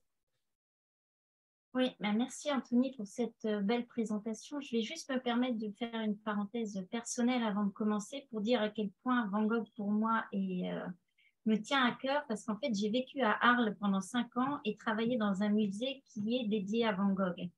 Donc euh, voilà, c'est on va dire euh, un peu mon, chéri Van Gogh, un de mes artistes euh, chéris que j'ai appris à connaître en vivant là-bas, en voyant ses toiles, en lisant ses, lettres, etc. Euh, alors, pour répondre à ta question, donc sur le choix euh, des lettres, on s'est arrêté vraiment sur des dix années de période euh, créative, en sachant que c'est un peintre tardif, effectivement, puisqu'il commence à 27 ans. D'abord, il, il se cherche, pardon, c'est pas très joli de le dire comme ça, mais euh, c'est-à-dire que c'est un écorché, euh, quelqu'un de très sensible, euh, un immense lecteur, avec une foi très très forte chevillée au corps, hein, à tel point qu'il va vouloir être prédicateur et il, vit sa foi dans sa chair. Il, il, va même vouloir vivre dans les conditions indigentes dans lesquelles vivent les gens auprès de qui il va aller prêcher, par exemple les mineurs, etc. Donc il va adopter une sorte de vie euh, vagabonde, se nourrir de peu, euh, voilà, pour être dans une, forme de vérité absolue. Et euh, il y a cet appel de l'art qui, le tense. Il commence à travailler dans, une, dans la galerie où travaille son frère Théo. Et puis petit à petit, il se met à apprendre le dessin. Mais à chaque fois, en fait, qu'il va dans des, dans des écoles, il n'est pas adapté pour ça. Et, et je pense que c'est à peu près ça toute sa vie. C'est-à-dire qu'il n'est jamais adapté là où il est parce qu'il est trop précurseur, il est trop étrange. Euh, et partout où il arrive, en fait, on ne comprend pas. Et il arrive à l'art, moi j'ai envie de dire, en autodidacte parce que euh, il peut aussi bien aller faire des écoles de dessin que de sculpture, ça marche pas. Alors que quand il commence par lui-même, euh, bah, on voit que on voit la, la puissance de son œuvre. Et donc il faut savoir que Van Gogh euh, naît aux Pays-Bas, donc sa langue natale c'est le néerlandais. Il s'en va ensuite vivre à Londres et quand il part vivre à Londres, il se met à écrire en anglais puis euh, vient vivre en France et écrit en français. Donc c'est assez exceptionnel quand même de voir le parcours de cet homme qui s'imprègne euh, de la langue du pays dans laquelle il vit à chaque fois. Et euh, ça, dit, quelque chose de très fort en fait sur son, rapport à la langue, sur son rapport à la culture, sur sa façon de l'apprivoiser. Et c'est pour ça que c'était très important de reproduire euh, la syntaxe de Van Gogh, euh, parce que les petites coquilles, le, la conjugaison aussi de certains verbes, le rythme de la phrase, tout ça dit beaucoup beaucoup de, bah, de, son rapport au monde, d'une sorte de langue poétique qui est la sienne, et aussi voilà, de son rapport à l'art, etc. donc, on a, on a fait ce parti pris très fort, et moi, je trouve ça touchant. Par exemple, il y a une lettre, une des premières lettres qui ouvre le, le, le pli, où il raconte à son frère qu'on pourrait bien le prendre pour un fainéant. Euh, parce qu'après tout, qu'est-ce qu'il fait? Il passe ses journées à peindre et puis il gagne pas sa vie. Euh, de sous vivant, il vendra qu'une toile et c'est son frère qui, l'aidera à subsister en lui envoyant de l'argent tous les mois. Lui, pendant ce temps-là, il crèvera la dalle, euh, il mangera très mal et c'est aussi ça qui alimentera toutes les pathologies qu'il a. C'est bien facile de le faire passer pour un dingue, mais en fait, faites travailler quelqu'un pendant des heures, ne pas manger à sa faim, boire du mauvais alcool, être incompris des gens, être isolé, et euh, n'importe qui peut-être euh, se mettrait à dérailler euh, dans des conditions comme ça. Et donc, pour revenir à ce que je disais, cette lettre où il adresse à son frère, où il dit Tu peux me prendre pour un fainéant. Et donc, il écrit fainéant, F-A-I-T, puis néant. Donc, vraiment faire du néant. Et voilà, ça aurait été très dommage de le corriger parce que on sent vraiment voilà, cette appropriation de la langue et à quel point bah, justement, cette graphie-là euh, en dit long euh, aussi sur, euh, sur, toute une sensibilité, un rapport à l'écriture, et en sachant que Van Gogh était aussi un très grand lecteur. voilà, il lisait Dickens, il lisait Shakespeare, il a lu voilà, les, les, grands classiques français aussi. et aussi, je le disais, voilà, un très grand lecteur de la Bible qui citait souvent. Et euh, je voudrais aussi dire que dans le pli, on a fait le choix de ne pas seulement présenter les lettres à Théo, parce que c'est vrai que c'est sans doute les lettres les plus connues de, son œuvre. Il y a aussi des lettres très intéressantes qu'il adresse à sa sœur ou qu'il adresse aussi à des confrères euh, artistes, par exemple à Gauguin, euh, auprès duquel il a beaucoup insisté pour qu'il vienne le rejoindre en Provence et participer à cette utopie de l'atelier du Midi où il voulait créer une communauté d'artistes, ne pas travailler seul mais être dans cette, euh, cette sorte de synergie créative avec d'autres. Malheureusement, ça n'a pas marché parce que euh, Gauguin était très fougueux, euh, qu'ils avaient deux tempéraments euh, voilà, qui, qui, qui, ont fait des étincelles, on va dire. mais voilà, l'expérience a été tentée. Puis il y a d'autres lettres à Bernard aussi, dans lesquelles il parle de la peinture, parfois de manière grivoise. Et toutes ces lettres, en fait, sont, disent énormément de choses, à la fois sur l'homme, sur ce qu'il traverse, sur ses difficultés, euh, sur son isolement, sur euh, sa, volonté farouche de peindre, sur euh, aussi sa vision des couleurs, sur ce qu'il lit, sur ce qu'il mange, sur comment il est accueilli, sur les amandiers en fleurs à Arles, sur sa passion pour le Japon, sur aussi l'argent qu'il doit. Donc c'est c'est vraiment d'une richesse absolue parce que c'est voilà, il y, a tout là-dedans. Il faut savoir qu'il a écrit 820 lettres, qu'il a peint euh, euh, plus d'un millier d'œuvres, euh, et tout ça en l'espace d'une dizaine d'années. Donc c'est une fulgurance absolue et voilà des lettres extrêmement touchantes. On voit que c'est quelqu'un de visionnaire. c'est loin d'être un fou, c'est vraiment quelqu'un de visionnaire, et c'est pour ça, je pense que on l'a catalogué avec cette étiquette parce que c'est toujours plus facile quand quelque chose, quelqu'un nous échappe de, voilà, de, lui, de lui coller une étiquette que d'essayer de, comprendre euh, qu'il en est vraiment. Alors, vous avez fait le choix d'ailleurs, je, reviens sur le côté euh, euh, publication de six plis au même moment. Vous avez fait le choix là d'avoir six auteurs qui sont considérés tous comme des génies précoces au final. Il y a quand même une, un lien commun. ils ont un côté contemporain qui est frappant dans toutes leurs lettres. Ils ont écrit il y a plus de 100 ans la plupart. Et on a l'impression qu'il y a ce lien, euh, cet axe commun. Est-ce que vous, le, vous choisissez sur le rythme de publication aussi de, créer des ponts entre ces auteurs, de, créer des liens qu'on ne voit pas forcément euh, de prime abord, mais plus on en lit et plus en effet on, on se rend compte qu'ils se ressemblent tous, clairement. Ils ont tous été euh, très tôt, pas considérés comme des génies, puisqu'ils ont été considérés comme des génies bien, bien longtemps après, mais, mais on a l'impression qu'il y a quand même des liens que vous faites sur les publications et, peut-être que Anna Kulishov euh, serait euh, parfaite dans une thématique, oui, je, sais, c'est une lubie, euh, Elena lève le point, et, mais peut-être sur un... Euh, mais ça t'a un peu poussé là, légèrement, légèrement. Un peu de la pression. Légèrement. Ça s'est créé selon moi, Anthony. Je pense, non? Il y a un air des familles, effectivement, parfois, mais euh, il, il, s'est créé des, des, des, des groupes. Euh, et euh, il y a même une autre, dans un autre essai un peu moins, célèbre qui s'est mis sur les rôles des femmes, un, un, essai sur la littérature qu'on appelle comparée, au moins dans les universités. Virginia Woolf disait exactement, il y a parfois entre les livres des liens que nous, on fait comme des Tarzans, comme des gens qui passent d'un arbre à l'autre dans la forêt, dans la jungle. Donc, on passe de cet arbre à cet autre arbre. Il y a un, autre arbre qui apparemment n'a aucun lien. Pourquoi celui-là et pas le troisième à droite, mais le quatrième à gauche? Pour des raisons que, avant encore de s'élancer dans les sauts d'un arbre à l'autre, on n'a pas les idées très claires. Mais dans la mesure où on commence à faire les regrouper, on découvre un dessin.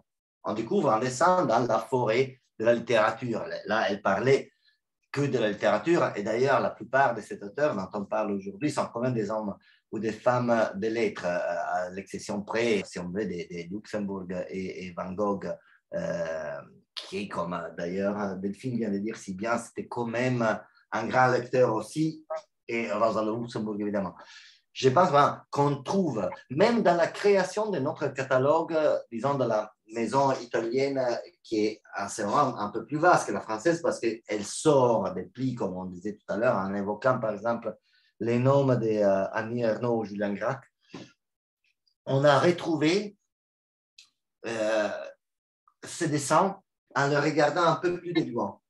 Vous voyez, quand on, quand on est là en train de faire un dessin un peu trop du près. On est avec l'œil sur la page. On n'a pas les idées si claires de ce qu'on est en train de dessiner. Mais dès qu'on qu'on va un peu quelques pas en arrière, euh, je révoque là, avec un peu de, disons, les larmes aux yeux, un peu de nostalgie, avec Marc, les moments où on a commencé à penser à la maison quand encore Elena n'était pas, même Elena n'était pas encore, figure-toi. C'était euh, il y a 12 ans. Et on, on avait produit des matériels pour la maison d'édition à venir, des, des, des, présentations, euh, des, feuilles, des dossiers. Euh, on avait euh, les ordinateurs pleins d'idées. On venait des années de recherches sur le terrain littéraire et on voulait faire bien. On avait les soucis de bien faire, de faire au mieux, à notre mieux. On l'a encore de nos jours. C'est une passion qui ne s'est pas éteinte.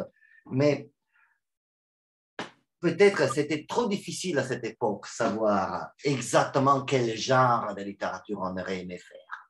Qu'est-ce que c'était la littérature pour nous? On a retrouvé des fils rouges un peu plus tard, quand on est arrivé à 50 titres, après une centaine, là, pour vous donner une idée, on est à peu près à 200 titres euh, avec la maison d'édition italienne après, après 10 ans. Donc, euh, on marche à un rythme d'une vingtaine de titres euh, par an et on est par contre un peu moins pour la française parce qu'il n'y a que la collection de prix. Après, en 2023, on verra. Mais c'est tout un autre parcours, Anthony. Il faut qu'on parle avec vous tous. Il faut qu'on parle. C'est encore une autre chose. C'est tous les projets un peu à venir. Mais c'est faire des familles. La précocité, après, bon, par des précocités, il y a le précoce par excellence dans le monde de la littérature.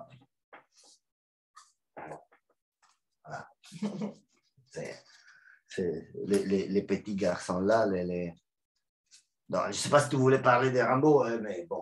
Pas encore, mais en effet, c'était une question sur le côté euh, diversification de, la maison euh, au sein du catalogue. Euh, mais tu nous donneras tout à l'heure une exclusivité pour novembre, puisqu'il va y avoir quelque chose de nouveau en novembre. J'ai la chance d'avoir été dans la confidence par Delphine.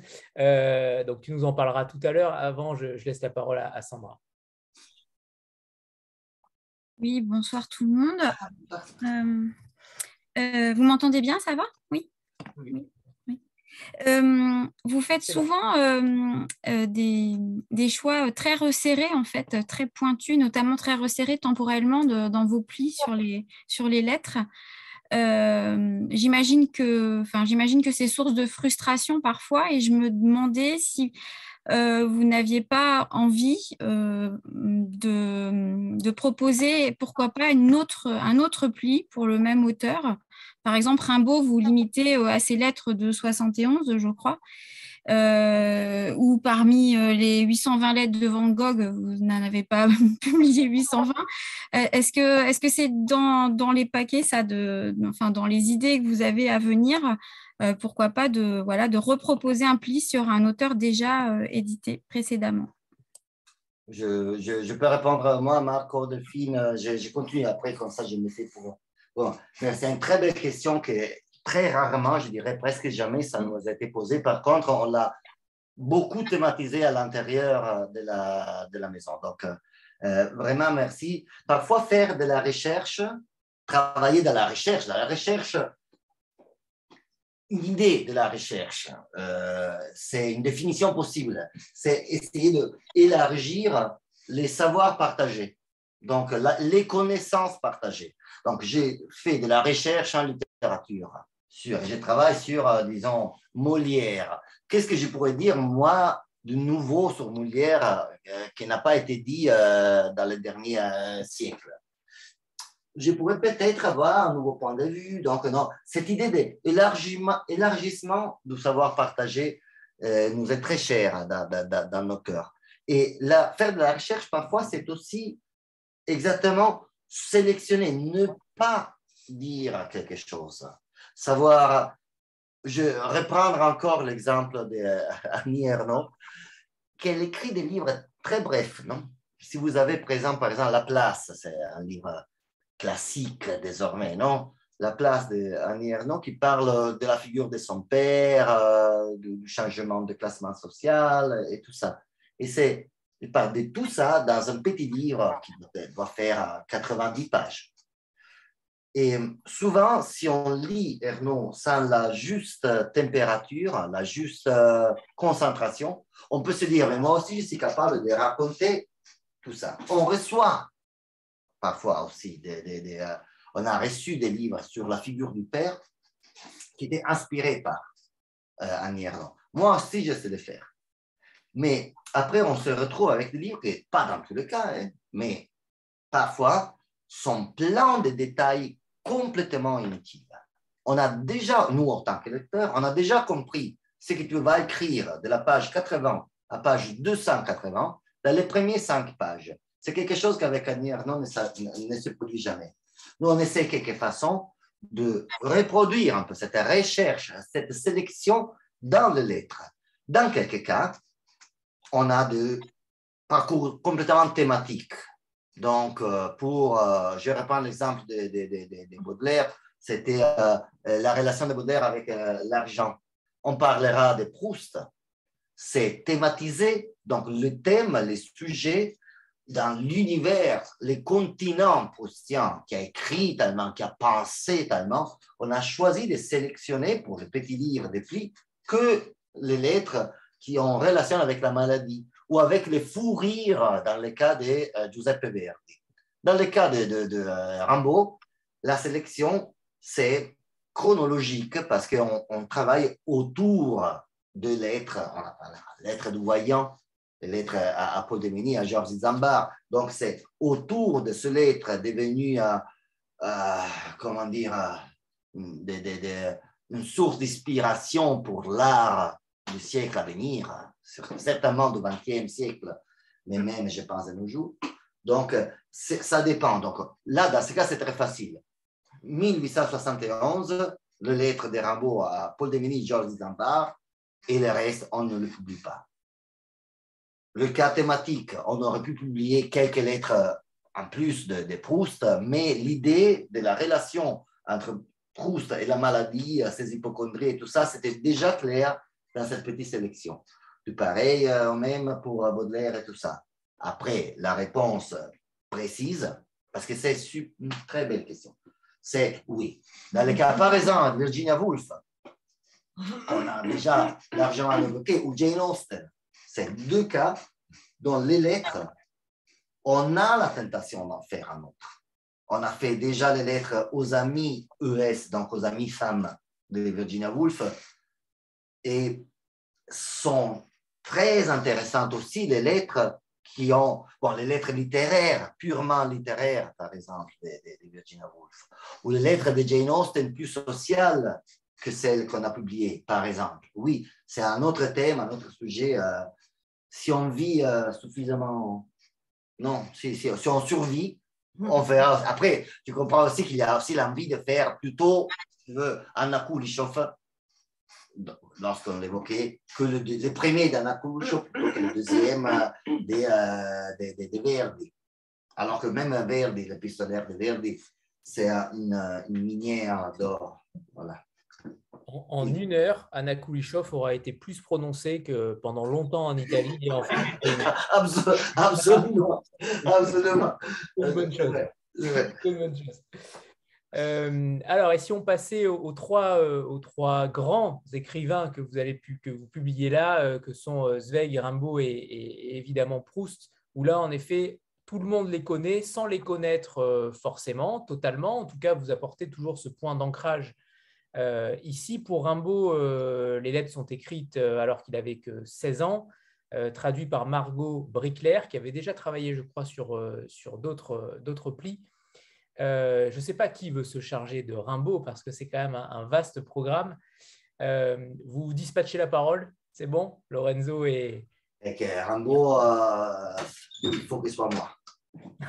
voilà. Rambo, Rambo c'est moi qui dois parler, j'ai déjà parlé beaucoup. Mais, Rambo, alors je serai vite. Mais Rambo, c'est euh, la. Euh, bon, déjà, on a un peu cadré, non, c'est que c'est le cadre de de 1871 à Paris, il y a la commune, l'expérience de la commune de Paris euh, à partir du mois de mars, et lui, il arrive, c'est la légende Ribaldier. Non, il arrive donc à Paris. Est-ce qu'il passe quelques jours pendant la commune? Est-ce qu'il ne passe pas? Est-ce qu'il subit un viol? Il y a même cette possibilité. Les historiens ont, beaucoup parlé à propos de cette euh, interprétation dans des poèmes qu'il met en pièce jointe en offrant une heure de littérature nouvelle à deux personnes qu'on a évoquées donc, tout à l'heure, Paul Demeni et Georges Zamba. C'est euh, un, c'est un poète euh, actif sur euh, Paris. L'autre, c'est son jeune professeur des lycées de littérature, auquel après elle fera des dédicaces de certains de ses poèmes qui vont rentrer dans la collection qu'il appellera les Illuminations. Et disons, dans ces deux lettres, ou trois lettres, selon les lettres E du voyant, donc on peut parler de la lettre du voyant à, à Isambard, ou de deux lettres qui écrit Isambard, ou mettre la troisième lettre du voyant, c'est à Paul c'est une question qui regarde, concerne les historiens de la littérature, mais pour nous, ce qu'il compte, c'est que disons, ces trois lettres, c'est ces sillons-là qu'on a voulu suivre, donc les trois lettres euh, du voyant, on sont une concentrée de, la pensée hum, plus euh, radicale euh, de la poésie comme on l'entend depuis cette époque magique qui était euh, les années, disons, 50, 80 du 19e siècle en France. Donc, c'est dans ces 30 années qu'il qu'est née une idée de la poésie comme on la conçoit depuis, comme on l'a conçue au 20e et encore de nos jours, euh, comme on l'a conçu, ceux qui sont venus plus tard. Le euh, Malarmé, le, le, le, Paul Valéry, le Montale, le Rilke, les différents grands poètes, les Philippe Larkin, les Robert Lowell, les T.S. Eliot, les grands poètes de la tradition euh, occidentale du moins, on sait, je n'ai aucune idée de la tradition orientale, je reste sur le monde occidental. Et vraiment, c'est ce jeune homme de 17 ans qui écrit dans le brûlé par une passion euh, euh, pour laquelle chaque mot est écrit directement dans son âme. Donc, euh, dans, à, cette température, c'est une, expression que j'évoquais tout à l'heure et je l'apprends des lettres des Rimbaud.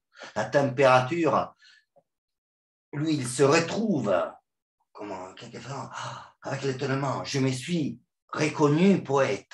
Non, tu te retrouves, tu te réveilles un matin. Ce n'est pas ta faute. Tu t'es reconnu poète. Mince alors. Ce n'est pas la faute du bois si c'est réveil violon. Donc, euh, la, ce n'est pas la faute du cuivre si c'est réveil euh, trompette. Donc, euh, on est toujours dans la lettre de voyant où il dit, bon, en gros, la phrase peut-être, bon, il y a préparatoire qui est le poète doit se faire voyant avec un dérèglement de tous les sens. C'est un dérèglement qui implique donc de façon scandaleuse tous les sens, donc la drogue, la sexualité. Il y a une, idée scandaleuse. De la même façon, il y a les scandales de l'espoir. Et là, j'ai dit quelque chose qui peut sonner un peu, comment dire, hérétique, mais dans les évangiles, dans les, messages christiques, il dit laissez tout, non, dit Christ, Jésus, euh, il faut laisser tout faire scandale dans votre famille. C'est le scandale de l'espoir c'est le scandale de Rimbaud qui est en jeu dans ces lettres. C'est des lettres qui rentrent à plein titre dans le corpus de l'œuvre de, de, Rimbaud, ce qui n'est pas vrai dans, le, dans, la plupart des autres euh, contenus des plis. Je veux dire par là que la grande ouvrage de Proust restera la recherche du temps perdu. Ce n'est pas les lettres qui sont dans notre pli, bien sûr. Mais la grande ouvrage les grandes œuvres de, de, de, de, Rimbaud, tout comme les bateaux ivres, c'est ces trois lettres qui sont là contenues dans ce, dans ce petit pli.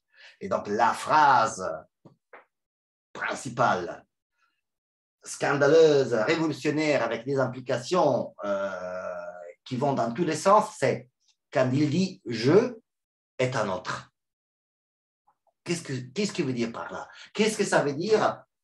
Je, donc moi, le, je, le je dont il parlera plus tard, même Proust, avec la différence qu'il y a entre le moi et le je proustienne. Donc, je est un autre. Un autre quoi? Non, pensons par exemple, qu'est-ce que ça veut dire? Ça, verra, ça sera repris même dans la fameuse formulation de Sartre, les autres sont l'enfer. Non? Donc, euh, il y a des implications qui vont dans tous les sens. Et tout ça, c'est charmant. C'est charmant. C'est quelque chose euh, euh, qui peut changer une existence entière. C'était mon cas, par exemple.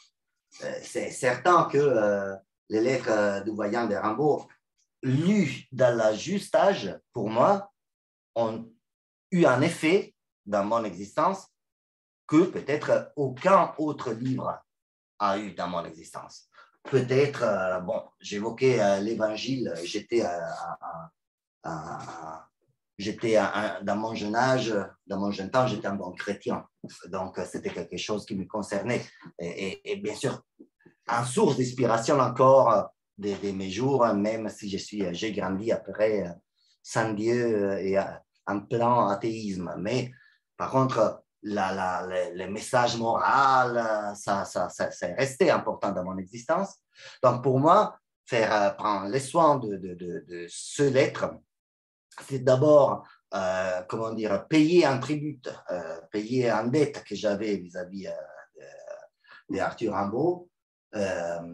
Après, la sélection ne se limite pas que à ces trois lettres que j'évoquais, donc euh, qui vont du mars, avril, euh, mars, avril, mars, mai 71. Euh, Mais aussi, il y a des lettres qui introduisent un peu, qui donnent un peu de contexte à Théodore de Banville à la fin, au début et à la fin, donc à, quelqu'un qui était à l'époque déjà un grand poète affirmé, et pas un jeune poète qui était en train de s'affirmer. Donc, c'était quelqu'un auquel Rimbaud s'adressait comme une grande autorité. Et c'est intéressant aussi de voir comment il peut changer euh, euh, son expression et l'audacité, l'audace qu'il a euh, quand il, dans sa dernière lettre, quand il a enfin compris dans l'espace de quelques mois que c'est reconnu poète, c'est quelque chose qui a changé sa vie.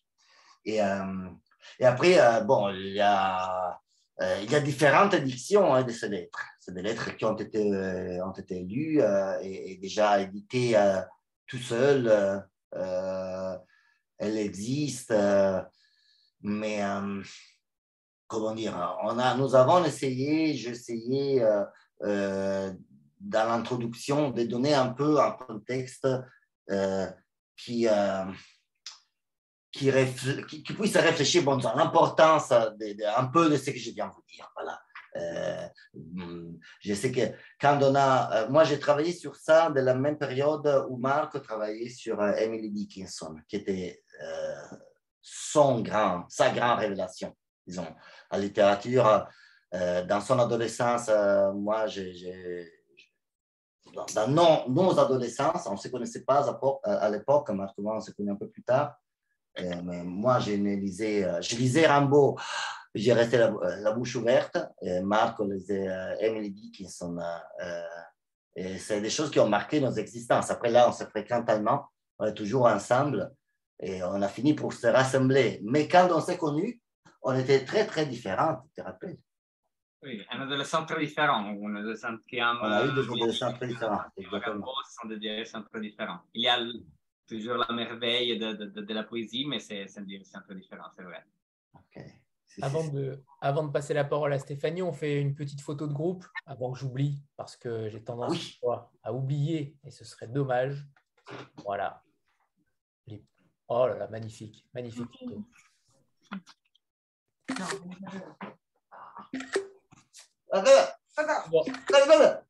Parfait, parfait. Allez, Stéphanie.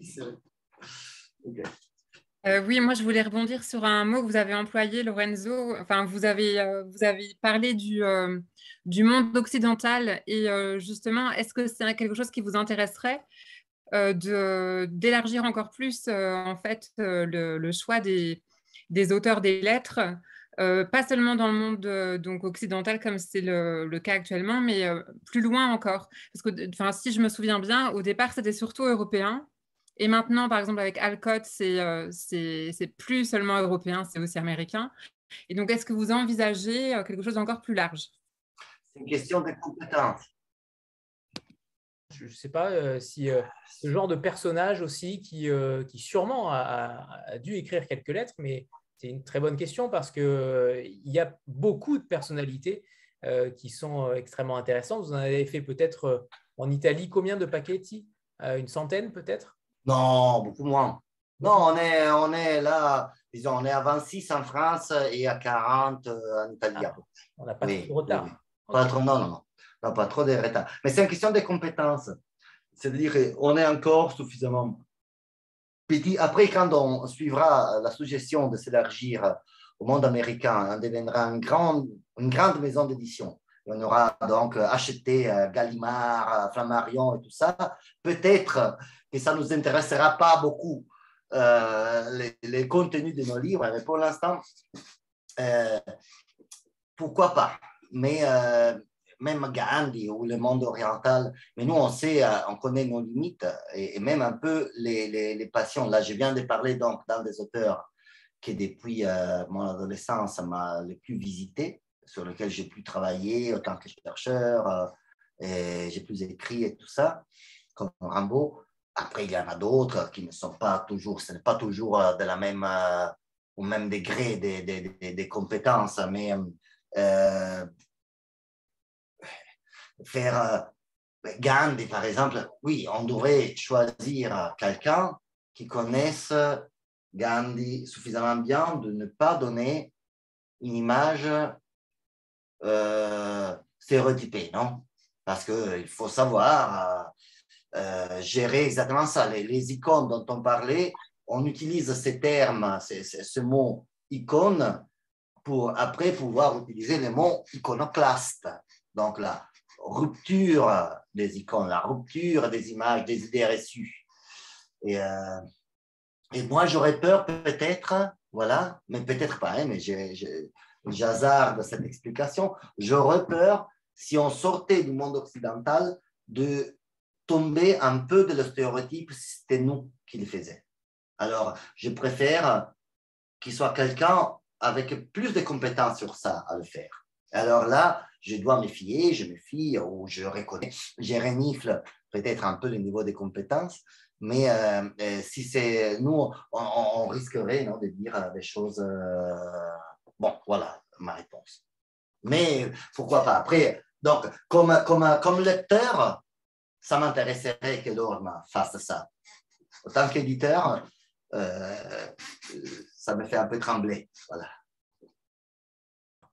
Euh, alors justement, Gallimard, puisque je rebondis sur ça, puisque Proust écrit euh, à Gaston Gallimard aussi. donc ça, c'est plutôt intéressant, c'est plutôt rare. en tout cas, j'en ai jamais lu. les lettres sont aussi choisies par Eusebio Trabucchi, que je ne connais pas non plus. D'ailleurs, on n'en a pas parlé. Qui est, qui est Eusebio?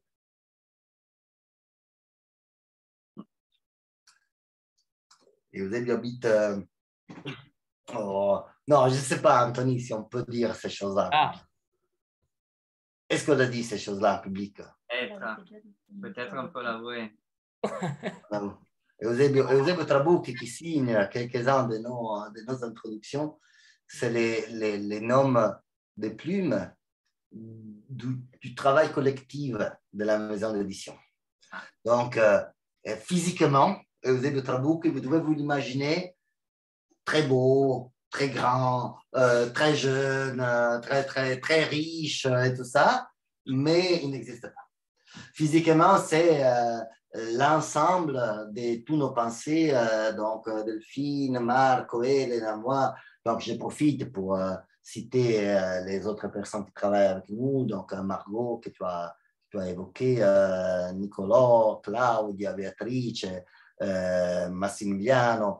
C'est un travail collectif où on, euh, les, les, locaux où on est deviennent euh, une.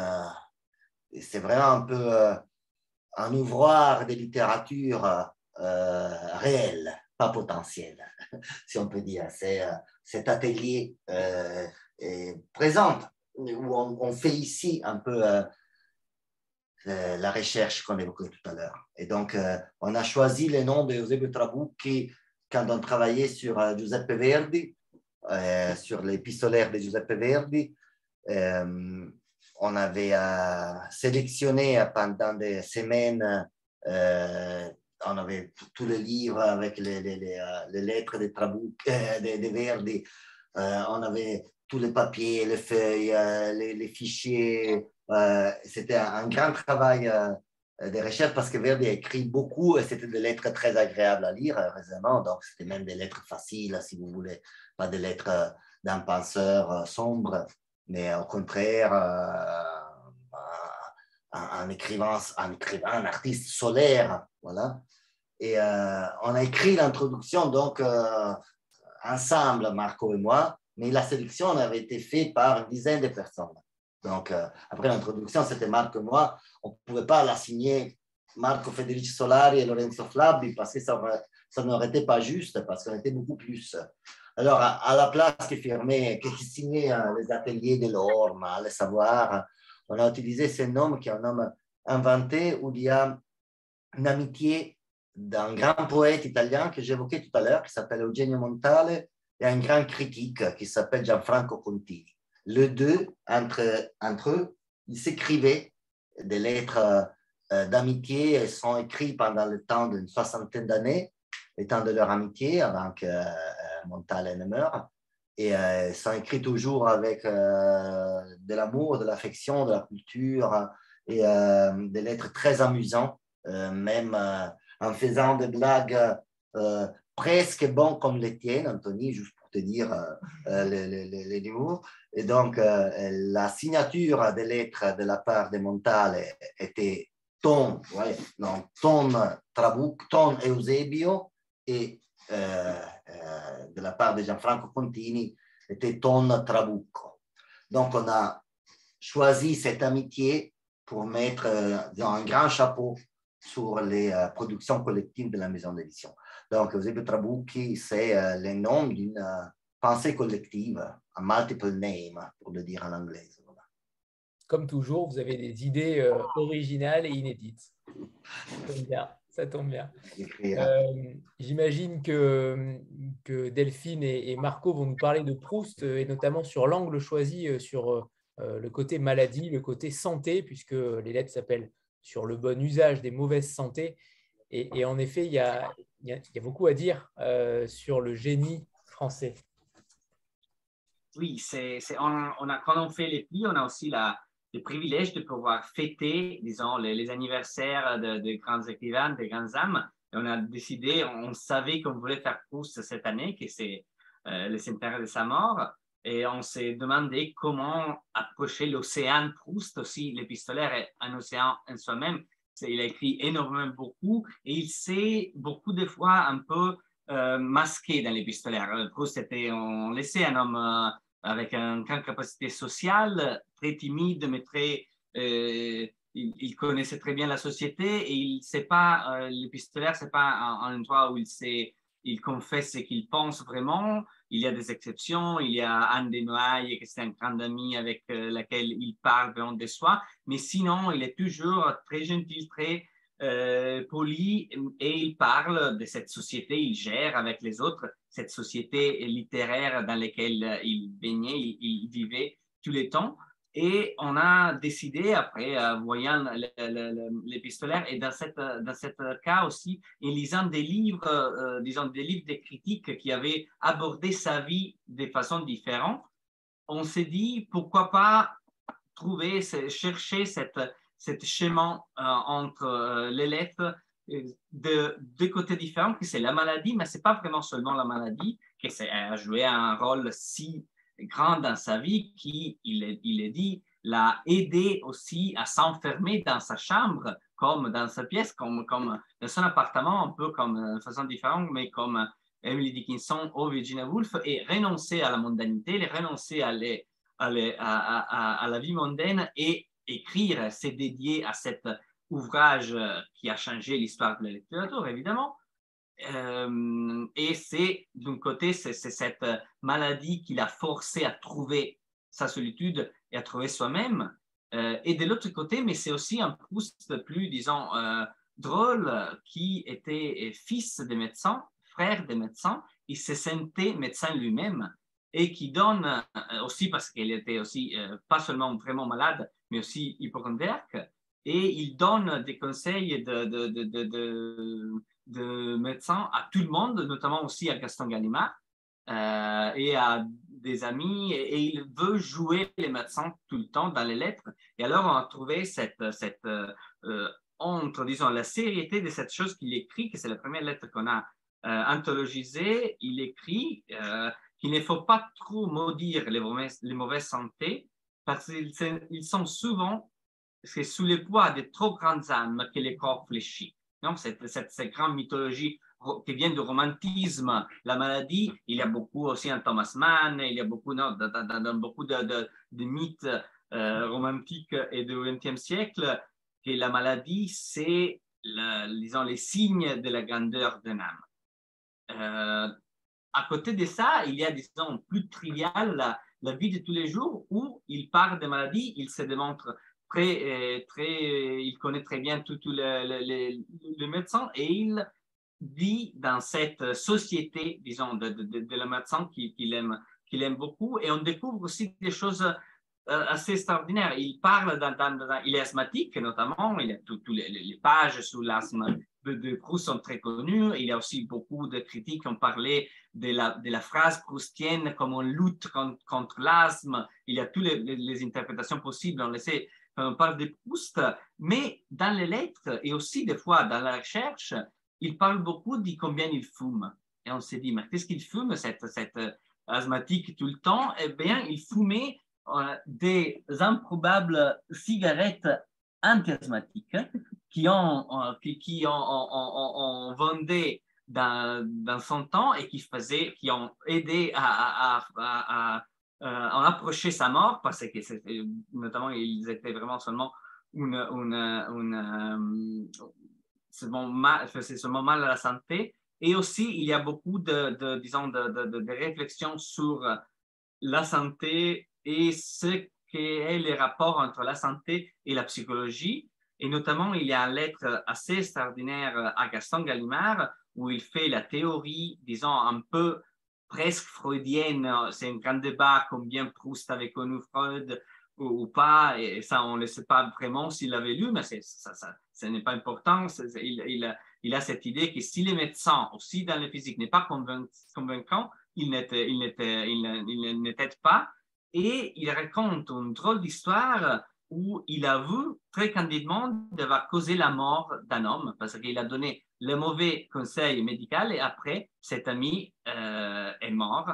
Et je ne sais pas si on a envie de, le lire, la lettre. Qu'est-ce que tu penses? C'est une lettre à Gaston Gallimard où il fait cette théorie, disons, de la médecine et après, il, il, il dit, oui, après, après tout ça, il est mort. Et il est dit comme ça et c'est vraiment euh, la, preuve que les, écrivains sont dangereux aussi en personne, pas seulement dans les livres. Alors donc c'est une lettre euh, datée du 5 ou 6 novembre 1916. Lettre importante à lire attentivement. Cher ami, j'avais fait téléphoner avant hier après avoir reçu votre lettre. Et vous étiez sorti et sans doute n'êtes pas rentré assez tôt. Ce soir, je voulais vous faire téléphoner, mais l'heure a passé et je n'ai plus osé. Alors, comme ce que vous me dites est important, pour ne pas retarder, je vous écris ce que j'aurais mieux aimé vous dire. Mon avis est en effet qu'un médecin doit être entièrement convaincant, et j'ai vu, sous l'action de cette conviction inculquée, disparaître comme par enchantement des mots qui paraissaient pourtant purement physiques et contre lesquels des médecins instruits et soigneux, notamment mon père, je me souviens, s'étaient heurtés sans résultat. Je me rappelle mon père me disant d'un de ses malades Et comment veux-tu que le guérisseur que tu lui conseilles puisse quelque chose, puisqu'il y a telle chose physique, etc. Je vous donnerai des exemples de vive voix. les deux malades furent guéris, l'un en deux mois, l'autre en vingt minutes. Et mon cher ami, je crois aussi qu'il ne faut voir un médecin convaincant qu'après s'être assuré que l'énergie, l'insouci de la santé, que vous donnera sa conviction, ne sont pas choses dangereuses, c'est-à-dire si organiquement, on n'a pas quelque chose pour quoi l'aménagement soit nécessaire. Je vais vous en donner un exemple. Je me reprocherai toujours d'avoir recommandé Dubois de Berne, homme admirable d'ailleurs, à un homme d'une cinquantaine d'années, martyrisé depuis dix ans par une dyspepsie qui l'empêchait de rien digérer. Traduisait par une dilatation rebelle dont tous les spécialistes de l'estomac, et mon père également, s'étaient occupés sans résultat. Un verre d'eau restait 15 heures dans son estomac. Or, j'avais reconnu que cette dyspepsie était nerveuse. J'envoyais le malade à Dubois qui lui parla à peu près un quart d'heure. Dès le soir même, le malade digérait le homard, la salade russe, etc. Dès qu'il se sentait une hésitation devant un dîner trop lourd, il écrivait de Paris à Dubois à Berne, qui d'un mot dissipait ses craintes. Malheureusement, ce que j'ignorais, le malade était albuminurique. Son régime nouveau fut supporté admirablement par son estomac, mais non par ses reins.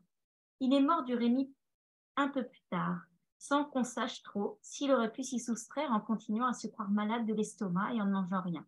C'est ce que j'appelle dans Swann, ou plutôt dans la suite, la névrose protectrice. Il me semble donc nécessaire qu'avant de se livrer à un médecin convaincant, on se fasse examiner par un médecin très éclairé et qui n'ait pas l'idée préconçue que tout est nerveux. Le bénéfice est d'ailleurs double, car s'il ne trouve rien que la cure psychothérapeutique puisse endommager, on se livre à celle-là sans arrière-pensée, sans crainte, ce qui est la bonne manière comme pour apprendre à nager.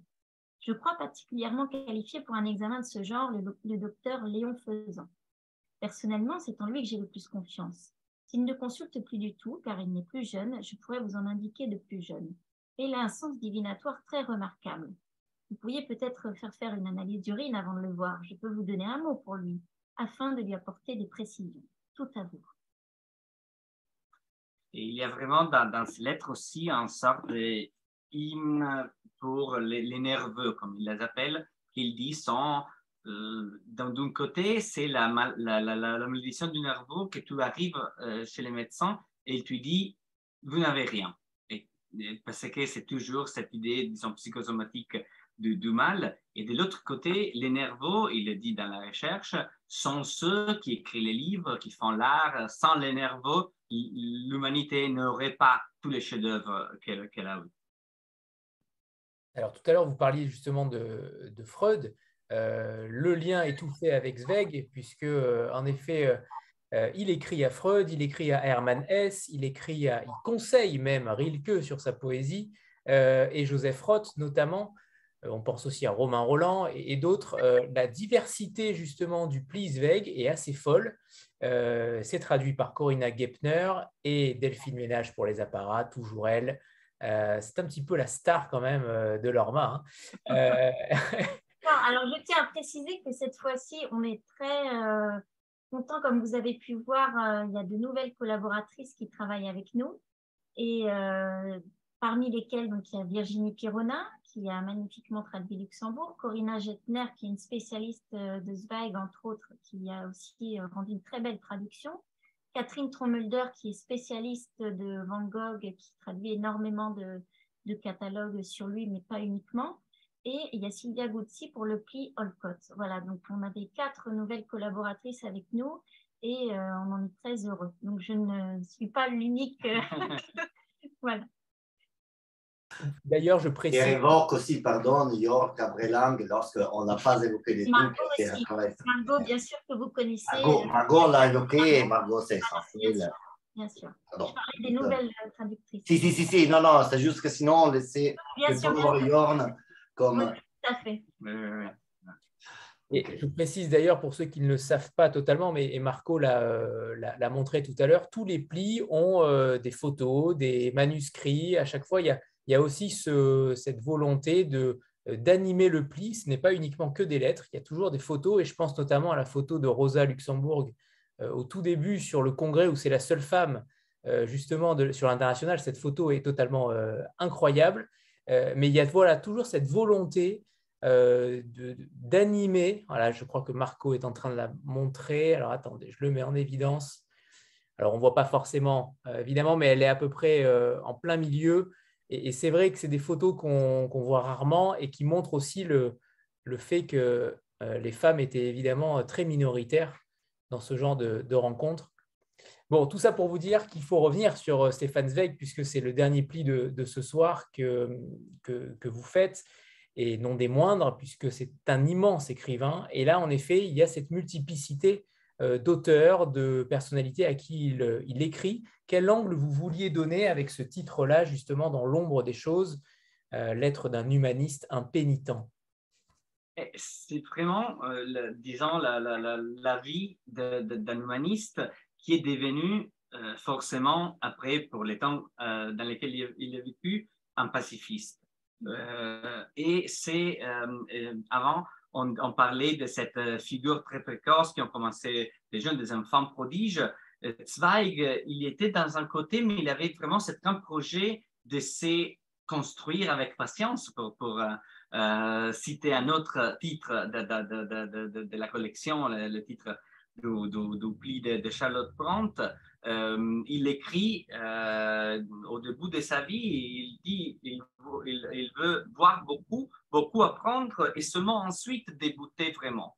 Et ce n'est pas seulement un projet d'écrivain, c'est un projet d'homme. Il veut être cet homme cosmopolite. Il a vu dans un des lettres, je ne sais pas si c'est plus important pour moi être un grand écrivain ou être cet homme qui fait part de cette république des hommes, qui est aussi une république des lettres, mais qui est cette, euh, euh, avoir les privilèges. euh, Il a une description très, très belle. Il dit, moi, je peux dire que je peux sortir de la gare de beaucoup de villes d'Europe et savoir euh, où euh, trouver un ami ou un homme de valeur, euh, ou, regarder un chef-d'œuvre, ou trouver. Moi, je suis euh, chez moi presque partout. Il, euh, il met dans la Vienne cosmopolite de l'Empire euh, austro-hongarique, il, euh, il vit peu à Vienne quand il est jeune parce qu'il il vit cette, cette euh, école très stricte qu'il qu'il y avait dans, dans cette période-là et après il commence à voyager.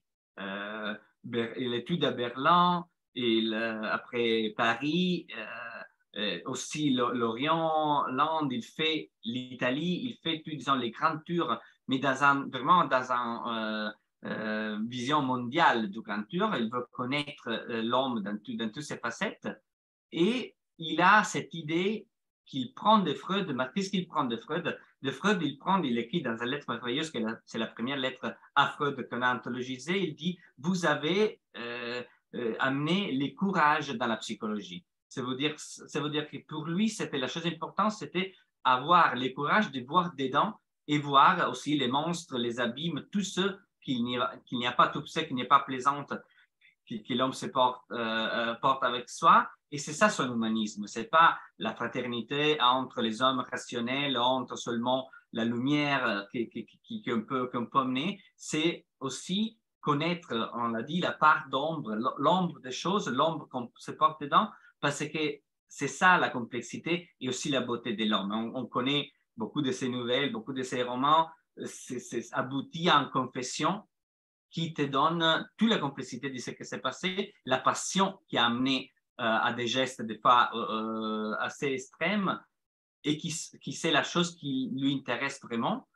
Et tout ça se passe dans un siècle où il y a les, pires guerres de l'histoire de, l'humanité et il commence, il a un choc vraiment quand la Grande Guerre commence. Il ne, pensait pas que ça, ça pouvait euh, c'est passé, il était en Belgique, il était vraiment dans, toute une autre euh, euh, direction. Et encore, avec la Première Guerre mondiale, il, il pense qu'il y a encore une, possibilité aussi parce que dans les, les années 20 et les années 30, il devient un écrivain immensément succès. Aussi, il écrit à tous ces, personnages très connus parce qu'il est même, lui-même un, personnage de, grand succès. Mais après, avec la Seconde Guerre mondiale et la, le nazisme, c'est vraiment c'est la part très triste. Euh, disons, on, doit l'avouer de la, de, la, de la fin du, pli, où il, voit que ces projets, disons, euh, humanistes, euh,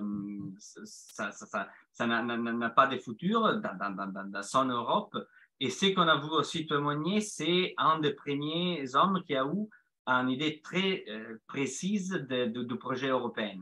Euh, son grand livre de mémoire, euh, Le monde d'hier, s'appelle Mémoire d'un Européenne et il le dit beaucoup de fois aussi dans les lettres, ma patrie, c'est pas l'Autriche, c'est pas l'Allemagne, c'est l'Europe. Et cette idée-là d'une patrie européenne, c'est une chose qui est très précieuse dans ces jours-là avec la guerre en Europe et aussi qu'on on retrouve dans, dans, la vocation, disons, européenne de la maison d'édition qui euh, est née aussi par l'expérience des deux Italiens qui sont allés euh, à découvrir un peu l'Europe, voir l'Europe avec ses yeux et sont retournés pour dire, euh, pour, pour, raconter un peu avec les livres ce qu'ils avaient vu. Merci Marco.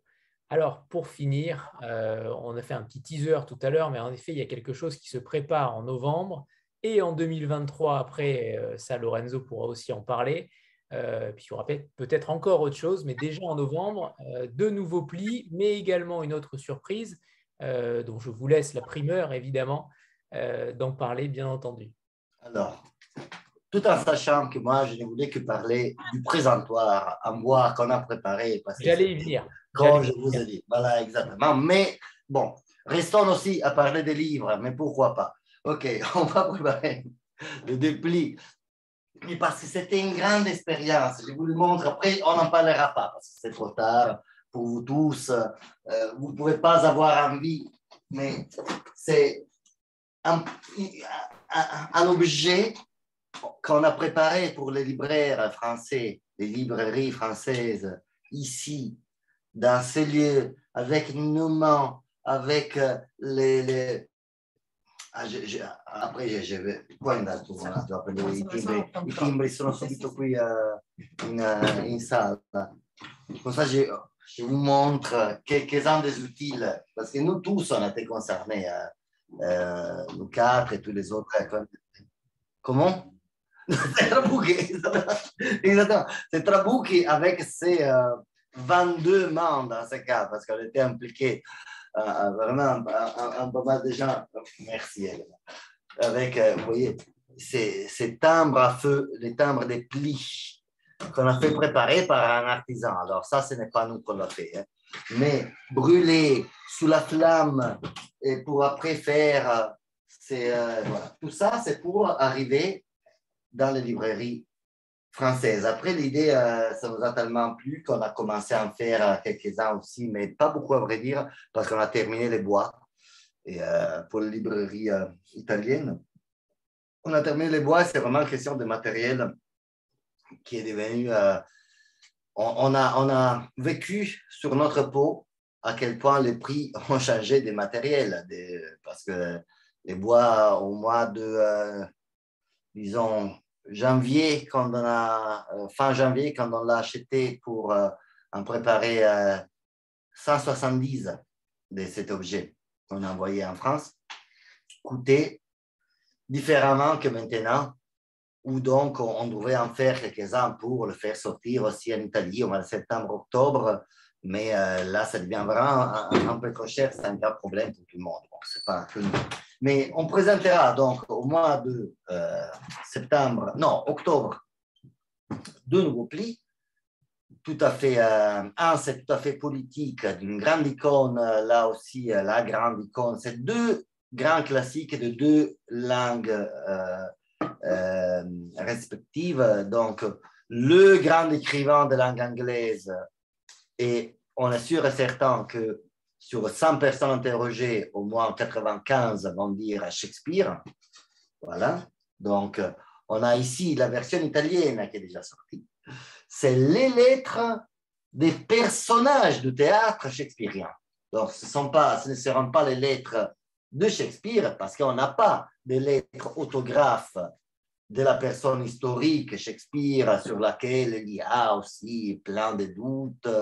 Euh, c'est un peu, comment dire, euh, fumeux dans sa biographie. On sait certaines choses très bien, d'autres on ne le sait pas du tout, mais dans le cas donc de Shakespeare, pour préparer un pli avec tous les soins du cas, et je profite, petite parenthèse, pour dire que oui, comme tu disais, nous, on essaye toujours de mettre une petite introduction qui donne un contexte aux lettres, disons, au parcours. Donc, y a une introduction des 5-6 pages, 4, c'est long. Et après, aussi, quelques mots pour les lettres ou les groupes de lettres pour avoir toutes les données à disposition pour pouvoir lire avec intelligence ce qu'il est écrit. Avec intelligence, je ne vais pas dire notre intelligence, mais l'intelligence de la situation. Donc, s'il a écrit euh, euh Ah, madame, euh, hmm, je n'ai pas un exemple, fais-moi un machin. Machi, je ne sais pas, je n'ai pas eu euh, la fantaisie de m'inventer. Madame Trabucchi, voilà. Il faut bien savoir de qui il s'agit. C'est qui Trabucchi Bon, l'exemple. Et euh, dans le cas de Shakespeare, donc, à chaque fois, il y a donc les lettres de personnages, ça veut dire la lettre qui est lue, par exemple, par Lady Macbeth quand elle rentre sur scène dans sa première parution, la fatale Lady Macbeth, toute noire vêtue, qu'elle rentre en lisant cette lettre avec un peu de mépris pour son mari, le roi, et donc c'est son entrée en scène, sur scène, il y a donc une petite introduction qui ne sera pas sur les référents, les destinataires de cette lettre, mais sur la trame de, euh, de la pièce, de la comédie ou de la tragédie shakespearienne. Donc, c'est une façon de se faire un petit résumé de l'ouvrage, de, de, cette fantaisie euh, formidable qui était la fantaisie shakespearienne, le grand théâtre de Shakespeare.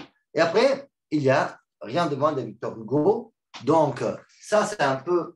Alors, je disais, les 95%, je viens d'inventer ce chiffre, des gens diront que de grands écrivains anglais, par excellence, c'est Shakespeare sur la langue française, c'est pas, il me revient à l'esprit la chanson de Aznavour, euh, You are the one, the one for me, for me, formidable. Non? Mais je voudrais enfin te le dire, enfin te l'écrire dans la langue de Shakespeare, chanter Aznavour pour dire l'anglais, et pour le français, et dans la langue de Molière. Donc, il disait Molière comme le grand écrivain français. Après, allez savoir la modernité, euh, la Renaissance. Mais disons que Hugo, voilà, Hugo, c'est possiblement un, réunit la figure de l'écrivain poète, de l'écrivain romancier, non? Donc, c'est genre d'icône. Pour Hugo, on a choisi les lettres plus politiques. Pourquoi politique? Parce que la politique, c'est une belle chose. C'est de la passion civile. C'est la communauté. C'est la pensée d'un homme ou d'une femme qui pense aux autres femmes et aux autres hommes, mais pas que à lui-même. Donc après, on peut penser à la politique comme quelque chose qui est devenu un peu ennuyeux sale quoi que ce soit. dans la version de Hugo, ça nous réconcilie avec cette idée collective, la collectivité comme quelque chose qui nous concerne. Soit on en sort tous ensemble, soit on n'en sort pas. C'est les grands défis qu'on a dû relever, qu'on a essayé, essaie de relever. La pandémie pour faire euh, un peu de la rhétorique, mais c'est vrai. Les changements climatiques surtout, il faut en sortir tous ensemble, bien sûr. Cette idée collective de la société, dans Hugo, dans Victor Hugo, c'était présente d'une façon émouvante. Vraiment, c'est émouvant. Euh, quand il écrit de l'Europe, quand il écrit à propos de l'Europe, il écrit avec un élan, avec un esprit, en pensant que ça vient avant la Première Guerre mondiale, la Deuxième Guerre mondiale, tout ce qui s'est produit plus tard. On s'est dit, mais mince, il y avait déjà les idées qui ont rendu possible les décennies de paix en Europe qu'on a vécues jusqu'à il y a quelques mois, disons. Après, bon, euh, euh, euh, on se comprend, il y a l'histoire change, les, nations changent, mais cette idée des États-Unis d'Europe auquel on songe, on a repris au songer euh, pour la faute des récents événements, dans Victor Hugo, c'était clair, clair, clair, d'une générosité vis-à-vis de toutes les causes politiques qui étaient présentes à l'époque. Donc voilà, c'est pour cela qu'on a choisi pas les lettres euh, familiales, qui sont passionnantes aussi. Et donc oui, on aimerait en faire deux, des, des, plis de Victor Hugo, mais pour l'instant, on a pris celui-là. Donc, comment faire la révolution? C'est les titres qu'on a choisis pour, euh, pour euh, Victor Hugo. Et euh, c'est un sort de manuel, mode d'emploi pour essayer de vivre dans une société meilleure pour les générations à venir. Voilà. Et, et, et, juste, après, vite fait, vite fait, mais qu'est-ce qu'on présente après au mois d'octobre, novembre? Non, au mois d'octobre, il y a deux plus qui sortent. Au mois de novembre, trois petits boîtes à lettres. Là, je fais mon vendeur. Donc, c'est. cadeau idéal. Voilà, les cadeaux. Mais il y aura, il y aura le temps. Mais c'est des boîtes. Donc, on a réuni de façon euh, thématique. Euh, il y a une boîte à lettres. Donc, une boîte à lettres, parce que c'est toujours un peu avec une graphine postale. Il y a un magnète offerte. Voilà, comme ça, ce soit peut-être un peu mieux. C'est un magnète offert dans les, euh, dans, les coffrets. Et dans ces coffrets, ces trois coffrets, il y a les coffrets des poètes avec un Français qui est Rimbaud, une Américaine qui est Dickinson et un euh, Portugais qui est Fernando Pessoa, les coffrets des romanciers avec une Anglaise comme Virginia Woolf, un Français comme Proust.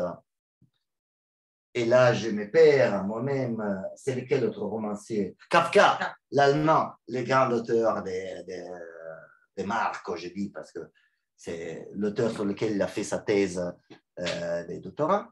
Et, euh, et les coffrets des philosophes, avec notre donc Rosa Luxembourg, Voltaire, rien de moi, et euh, Gramsci. Donc, trois philosophes qui ont regardé la communauté de façon empathique si on peut utiliser ces mots-là. Et donc, euh, euh, voilà, cadeau de Noël, bien sûr. Et en plus, ça rentre parfaitement aussi dans le présentoir. Et si vous voulez des informations sur le présentoir, on reste comment ça s'est fait, comment on se prépare? Voilà. Avec ça, j'aurais tout dit. J'aurais tout dit. Vraiment tout dit. J'aurais envie même, Anthony, pardon, je, découvre déjà, mais il y a toute une partie, là, on a fait tellement tard, je, je, je, je, me sens coupable collectivement d'avoir, vous avez amené après 21 heures, mais j'aurais aimé vous demander à vous des conseils pour euh, ce qui sera donc la maison d'édition à venir à partir de 2023. Donc, les passages d'après les plis, c'est-à-dire amener ce qu'on fait, pas abandonner les plis comme collection, mais non, mettre un autre, laisser un autre empreinte. Non, je voudrais l'Orma, qui est le nom de la maison d'édition, qu'on n'a pas changé pour, euh, pour, euh, pour la version française. On a pensé, bon, c'est l'Orma, mais ça veut dire c'est l'empreinte du pied. Donc, euh, l'empreinte qu'on veut laisser, bien sûr, avec l'ambition, mais c'est les empreintes qui ont été laissées sur nous. J'ai évoqué celle de Dickinson ou, ou, ou de. Euh, Delphine évoquait celle de Van Gogh euh, sur elle. Euh, on parlait de Olcott, ou, Anna Elena, et tous les autres empreintes qu'on a entre nous, non, sur, nous-mêmes, à quel point on est plasmé par les, mains ou les pieds des autres. Et donc, celle des plis, c'est la première empreinte qu'on a, qu'on a laissée. Mais on, veut faire d'autres pas dans le 2023 mais il faut qu'on en reparle. Il faut qu'on se revoie quand il y a Hugo, Shakespeare et tout ça. Et comme ça, là, nous, on parle une vingtaine de minutes. Après, moi, j'ai très envie de vous écouter, vous, pour, euh, pour avoir euh, des idées, savoir où il faut aller, les directions. Non? C'est une très bonne idée. C'est une très bonne idée. Et, en effet, on pourrait imaginer des, des plis d'auteurs euh, vivants, bien sûr, auxquels vous pourrez donner une thématique, par exemple, peut-être, ou, euh, pourquoi pas, mais c'est vrai que le, pli en lui-même. Les lettres des vivants, j'ai une, objection. Les lettres des vivants, c'est difficile. Hein. Juridiquement. Bon, on fait des lettres des gens qui sont morts suffisamment longtemps parce qu'il y a même une question de déontologie, non, de ne pas être trop voyeur vis-à-vis euh, de, l'intimité des gens. Non, on rentre là, on écrit des lettres d'amour. On a fait des, des épistolaires amoureux. Euh, celle des Apollinaires, par exemple, c'est amoureux et euh, même franchement érotique. Voilà Marco qui le montre. Alors, je parlais, de, je parlais, de, lettres, évidemment, avec consentement, bien sûr. Hein.